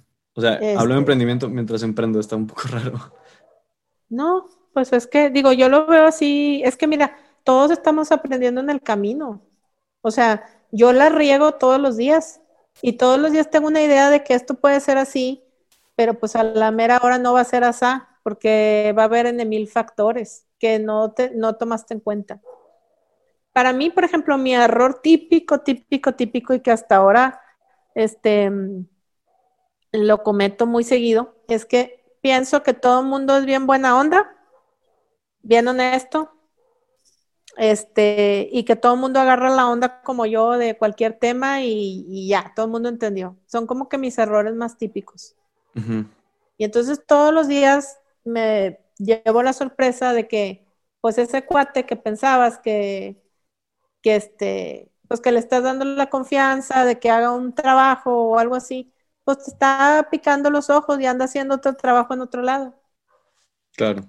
O que este, no sé, te digo, en mil cosas así, me llevo muchas, muchas sorpresas de, de cosas que yo pensé que iban a ser de, de alguna manera y resulta que hay una cultura ahí este, muy diferente, arraigada y pues chino, o sea, este, con, con esos hay que arar, ¿verdad? Con esos bueyes hay que arar. Y entonces hay que, hay que hacer muchos, muchos ajustes. Este, entonces todos estamos aprendiendo, ¿eh? O sea, te digo, por eso en el valle lo que aprendí es que no importa lo de la idea, o sea, lo que importa es que lo ejecutes. Y eso es el verdadero talento. Claro, y, no quiero tampoco, o sea, te digo, no, no quiero como dar esta ese, esa idea de que todo va a estar bonito y que si lo, si lo sueñas lo puedes lograr, o sea, no. Para nada. Hay que ver O sea, la, mayor parte del camino van a ser piedras y va a ser difícil. ¿Tú has tenido algún momento así difícil que creas que estuviste a punto de rendirte o de, dejarlo todo? No, pero, o sea, todos los días hay en mil broncas. Pero pues tú vas como que haciéndote la, piel de coco, de cocodrilo, ¿no? O sea, eh, todos los días durante muchos, muchos años, este, va uno sorteando una cantidad tremenda de, cosas y, digo, a mí me ha pasado, créeme que absolutamente de todo, desde gente que me ha amenazado, desde broncas que ni te imaginas, ¿no? Que nacen por ahí o que te inventan. O sea, de todo me ha pasado, entonces, y quién sabe qué más me va a pasar hacia adelante, pero pues no hay de otra más que enfrentar los problemas y seguir adelante. Y tienes que tener una capacidad de resiliencia tremenda para, para aguantar, porque no cualquiera aguanta, o sea, un verdadero emprendedor y un verdadero empresario no se puede despegar de los asuntos legales, porque siempre va a haber, eh, y de las broncas. O sea, esa idea de que todo está con ganas y vives acá, este, te digo, esa, esa idea como fantasiosa de, del empresario que nomás se da la buena vida y, así, no, no, eso no es verdad. Eso no, para nada es verdad, ni aquí ni en ninguna parte. Todo el tiempo se está arreglando broncas, es compitiendo, es pensando, es analizando y es arreglando temas, sobre todo el factor humano. Eso es lo más complicado. Es una exposición constante a, problemas y más problemas. Así es. Haz de cuenta que es como, pues si has visto, ¿no? Cualquier película ahí del que van al espacio y que este, todas son así, ¿no? De que, ah, van muy bien y de repente, ah, ya falló tal parte y, me voy a salir a hacer la caminata lunar y lo está lleno de asteroides y haz de cuenta es lo mismo, exactamente lo mismo. Y en cada pasito que das, arriesgas el pellejo. Pero la gente no lo ve así, lo ve, nomás ve lo bonito, ah, es que es, es millonario y y mira cuánto vendió y no sé qué, pues sí, pero en cada paso estás arriesgando el pellejo y no se ve así, no se ve así, entonces tienes que tener una capacidad tremenda de resolver problemas. Por eso hablo del tema de la creatividad. Sí, hay del pensamiento estratégico. Sí. Sí, las dos, o sea, hay que ver tanto la parte creativa como la parte logística, la parte oscura como la parte clara, la parte, las partes grises, o sea, todo es parte es parte de un conjunto, ¿no? Es correcto. Oye, Marilena, último tema. Finanzas. ¿Cómo llevas tú unas finanzas sanas? Que, que, cómo has, eh, has aprendido en cuanto al manejo del dinero, para no tener más gastos que ganancias? O sea, ¿cómo, cómo llevas tus finanzas bien? Fíjate que eso es un tema súper importante. Y que muchas veces dejamos de lado. Sí, no, no, pero mira, eh, yo he aprendido mucho sobre ese tema. Los números hablan. Entonces, es bien, bien, bien importante hacer la planeación estratégica también en función financiera. Este, yo creo que cualquier emprendedor tiene que entender muy bien la parte financiera y la parte fiscal y la parte legal, porque te digo, en cada paso que uno da hay riesgos en, ese sentido. Eh, pero el, el, tener muy, muy buena planeación financiera, que eso pues se le llama presupuesto, eh, te ayuda mucho a, organizar las metas comerciales y las metas, las metas de los gastos, porque nada más hay una cosa segura siempre, los gastos. Siempre. Eso es lo único seguro que tienes. Los ingresos, quién sabe, pero los gastos los vas a tener por seguro. Entonces es muy importante tener mucho detalle en ese sentido para poder hacer un presupuesto comercial y saber hasta dónde te vas a arriesgar. Este, a mí me ha tocado afortunadamente poder ayudar a algunos emprendedores con esta planeación, porque también la aprendí, como dices tú, a trancazos. Este, y, y fíjate que también es una forma de vida, ¿eh? De hecho, tengo una amiga, muy buena amiga, igual y deberías invitarlo al programa enseguida, eh, que bueno, ella ha trabajado muchos años en casa de bolsa y, y además es una speaker eh, muy importante a nivel internacional. Y ella da unos cursos de lo que le llama inteligencia financiera, porque es un modo de vida inclusive y es una forma de pensar. No tiene nada que ver los ingresos con, con el tema de, de, tener inteligencia financiera. O sea, hay gente que tiene un montón de ingresos, pero está quebradísima. Tipo, ¿te acuerdas de Michael Jackson? O a lo mejor, que, bueno, no sé, a lo mejor no te tocó, pero no lo entiendes, ¿no? O sea, como si era un tipo ultramillonario, pues sí, pues estaba quebrado. Sí, es irónico, o sea. El que pero eso es súper común. Sí, es, es, tristemente es muy común, o sea, el que tengas mucho ingreso, no, no, importa qué tanto le metas hacia adentro, no se va a mantener equilibrado, o sea, si no va a haber una sustentabilidad adentro que le permita ser funcionable, o sea, entre más leches no va a mejorar tampoco. No, y tienes que tener, te digo, un, un plan, este, Así como tú tienes un estado de resultados y un balance en la empresa, tienes que tenerlo de manera personal. Entonces, eh, la gente no entiende este concepto y entonces, pues, hace un relajo. Ahorita hay, no tienes idea cuánta gente de tu generación encharcada con tarjetas de crédito, ¿eh? Uf. Porque tú sales de la carrera y, y, ya estás con la tarjeta y todo eso y ya te quedaste enganchado con unas tasas de interés tremendas. Entonces, eh, sí, necesita uno cierto entrenamiento en ese sentido y leer y tomar cursos y todo. Y no crees que son caros ni nada, pero sí, sí lo necesitas. O sea, necesitas una planeación, como te decía, a nivel personal y profesional. Y en la parte financiera es lo mismo. Por supuesto. Excelente. Pues vamos a cerrar con este episodio. Vamos a, cerrar este, dándoles eh, unas aportaciones de valor a, quien lo necesite escuchar, ¿no? a los oyentes, muchas gracias por estar aquí, por cierto, al, público que ha llegado hasta ese punto. Este, primero, pues tú tienes este, hijas eh, que son de estas nuevas generaciones, o sea, de mi generación, de las generaciones así, este, digamos, de la camada, este, que vienen, eh, que ya vemos este, más o menos cómo están tomando el micrófono ahora. Entonces, dentro de las fortalezas, como toda generación, tiene muchos contras y muchos pros. Sí.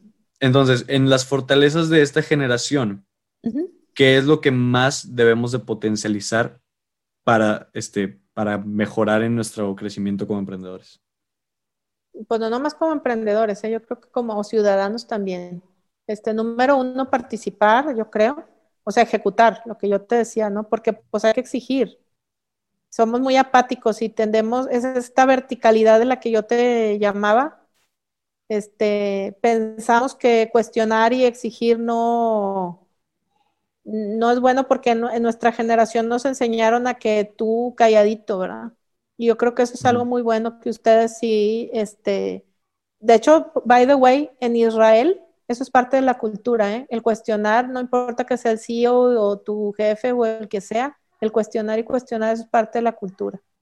Entonces yo creo que ese es número uno, el, cuestionar, participar al de arriba, eh, eso es muy importante. Lo otro que, es súper importante es todo el tema que creo que traen en el ADN, eh, tanto digital como el tema de sustentabilidad. O sea, el exigir que las empresas tengan adentro de, de, las mismas, estos tres conceptos de los que yo te hablaba, ¿no? De transformación digital, sustentabilidad e inclusión, exigirlo. ¿Y cómo lo exiges? Pues no les compras. Si no tienes estos tres, no te compro. Es, una forma de forzar que las cosas yo creo que se den. Em, y lo otro, pues digo, es, es, parte de lo mismo que hemos platicado, el tema de romper estos prejuicios y paradigmas de la verticalidad, de la apariencia, este, todos estos temas de los que hemos platicado, creo que son temas bien interesantes de, de su generación y pues de disfrutar el camino, ¿no? Yo creo que eso es algo que, también es, bien interesante de, de lo que yo veo, este, pues en mis hijas, en ustedes, eh, pues este tema de, de disfrutar el camino con lo que cada quien vino a hacer con su fortaleza y su misión y su todo, ¿no? Este, por ejemplo, fíjate que yo tuve ahí todo un tema, te decía que yo vengo de una familia de médicos y, y pues se pensaba que yo iba a estudiar medicina. Y cuando hice el proyecto de telemedicina, mi papá me dijo, oye, pues no, te dije que estudiaras medicina. Y yo, pues sí, pero esto no es medicina, es telemedicina y es hardware, software, etcétera.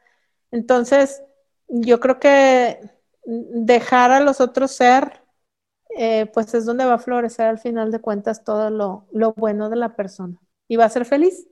Estamos en un momento muy padre para, para emprender siendo jóvenes. O sea, creo que actualmente, y, es algo que mi generación que me gusta que está haciendo, este, es que le está dando como este empoderamiento, este, este, esta llamada, este, este, esta importancia a los emprendedores, a los inversionistas, o sea, como que están promoviendo que, hey, no, no son ellos, como lo que decíamos hace rato los paradigmas, ¿no? De que no son nada más ellos, o sea, tú desde ahorita ya puedes empezar a hacerlo y ya ah, puedes empezar, o sea, la edad no tiene, no, es un límite para que empieces a hacer las cosas y, y está así como que lo promueven bastante, eso me gusta mucho y, creo que se debe seguir incentivando.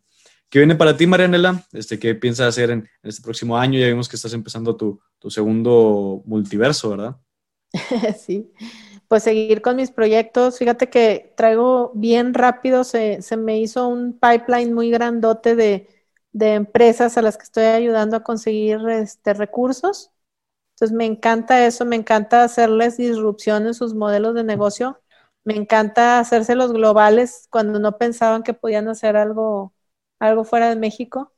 Y pues traigo ahí varios, varios nuevas ideas que, que voy a ejecutar este año. Ya, ya son fíjate que te digo, este, cosas que hago como lo que, con los consejos que yo estoy diciendo, ¿no? De, me puse a vender en papel, ya vi que hay un mercado, ya vi que tengo cola de gente con ciertos servicios que quiero yo empezar, y entonces pues así, así está más fácil meterle la lana, ¿verdad? Con ganas, pues qué bueno que ya estás, este, como siempre, trabajando, ¿no? Y ya planeando las metas para lo que viene, para esta nueva década que estamos empezando, que empezó fuerte, entonces hay que ver cómo aprovechar todo ese aprendizaje, ¿no? Y pues muchas gracias, Maranela, muchas gracias por venir. La verdad, un placer este, conocerte. Fue la primera vez que, platicamos así en forma. Este, muchas gracias por, venir, por darte la vuelta por acá. Este, tus redes sociales, eh, ¿dónde te podemos encontrar? Pues mira, principalmente, este, yo, yo como te decía, soy medio tímida, entonces digamos que mi, la red que uso es LinkedIn Ahí sí para que veas que tengo como 16 mil personas que me, que me siguen y esa es la que uso como red de negocios y de contacto. Si quieres chatear o preguntarme o lo que quieras, a través de LinkedIn estoy como Santos Marianela y pues ya, básicamente esa es la que uso.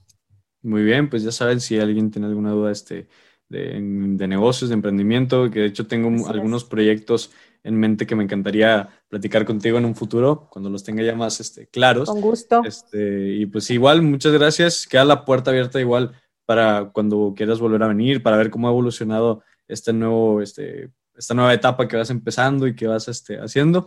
Eh, neta, muchas gracias por venir. Estuvo muy chida la plática. Creo que ha sido el podcast más largo y eso me gusta.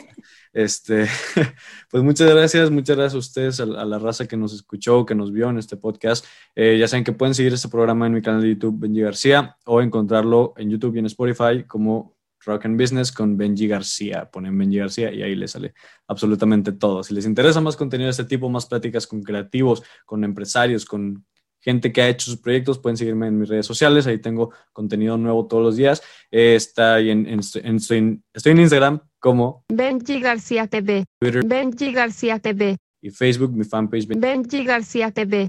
Acabo de abrir TikTok también para los que les gusta ver contenido así más cortito, para los que gusten verlo. Y pues muchas gracias, espero que les haya gustado este episodio, gracias por quedarse, gracias por escucharlos, muchas gracias a ti igual Marianela por venir una vez más a, a platicar en este nuevo podcast que estamos empezando y que ya va agarrando mucho vuelo y eso me gusta. Entonces, muchas gracias a ustedes. Nos vemos en el siguiente episodio de Rock and Business, el programa donde creamos arte y hacemos negocio. Nos vemos.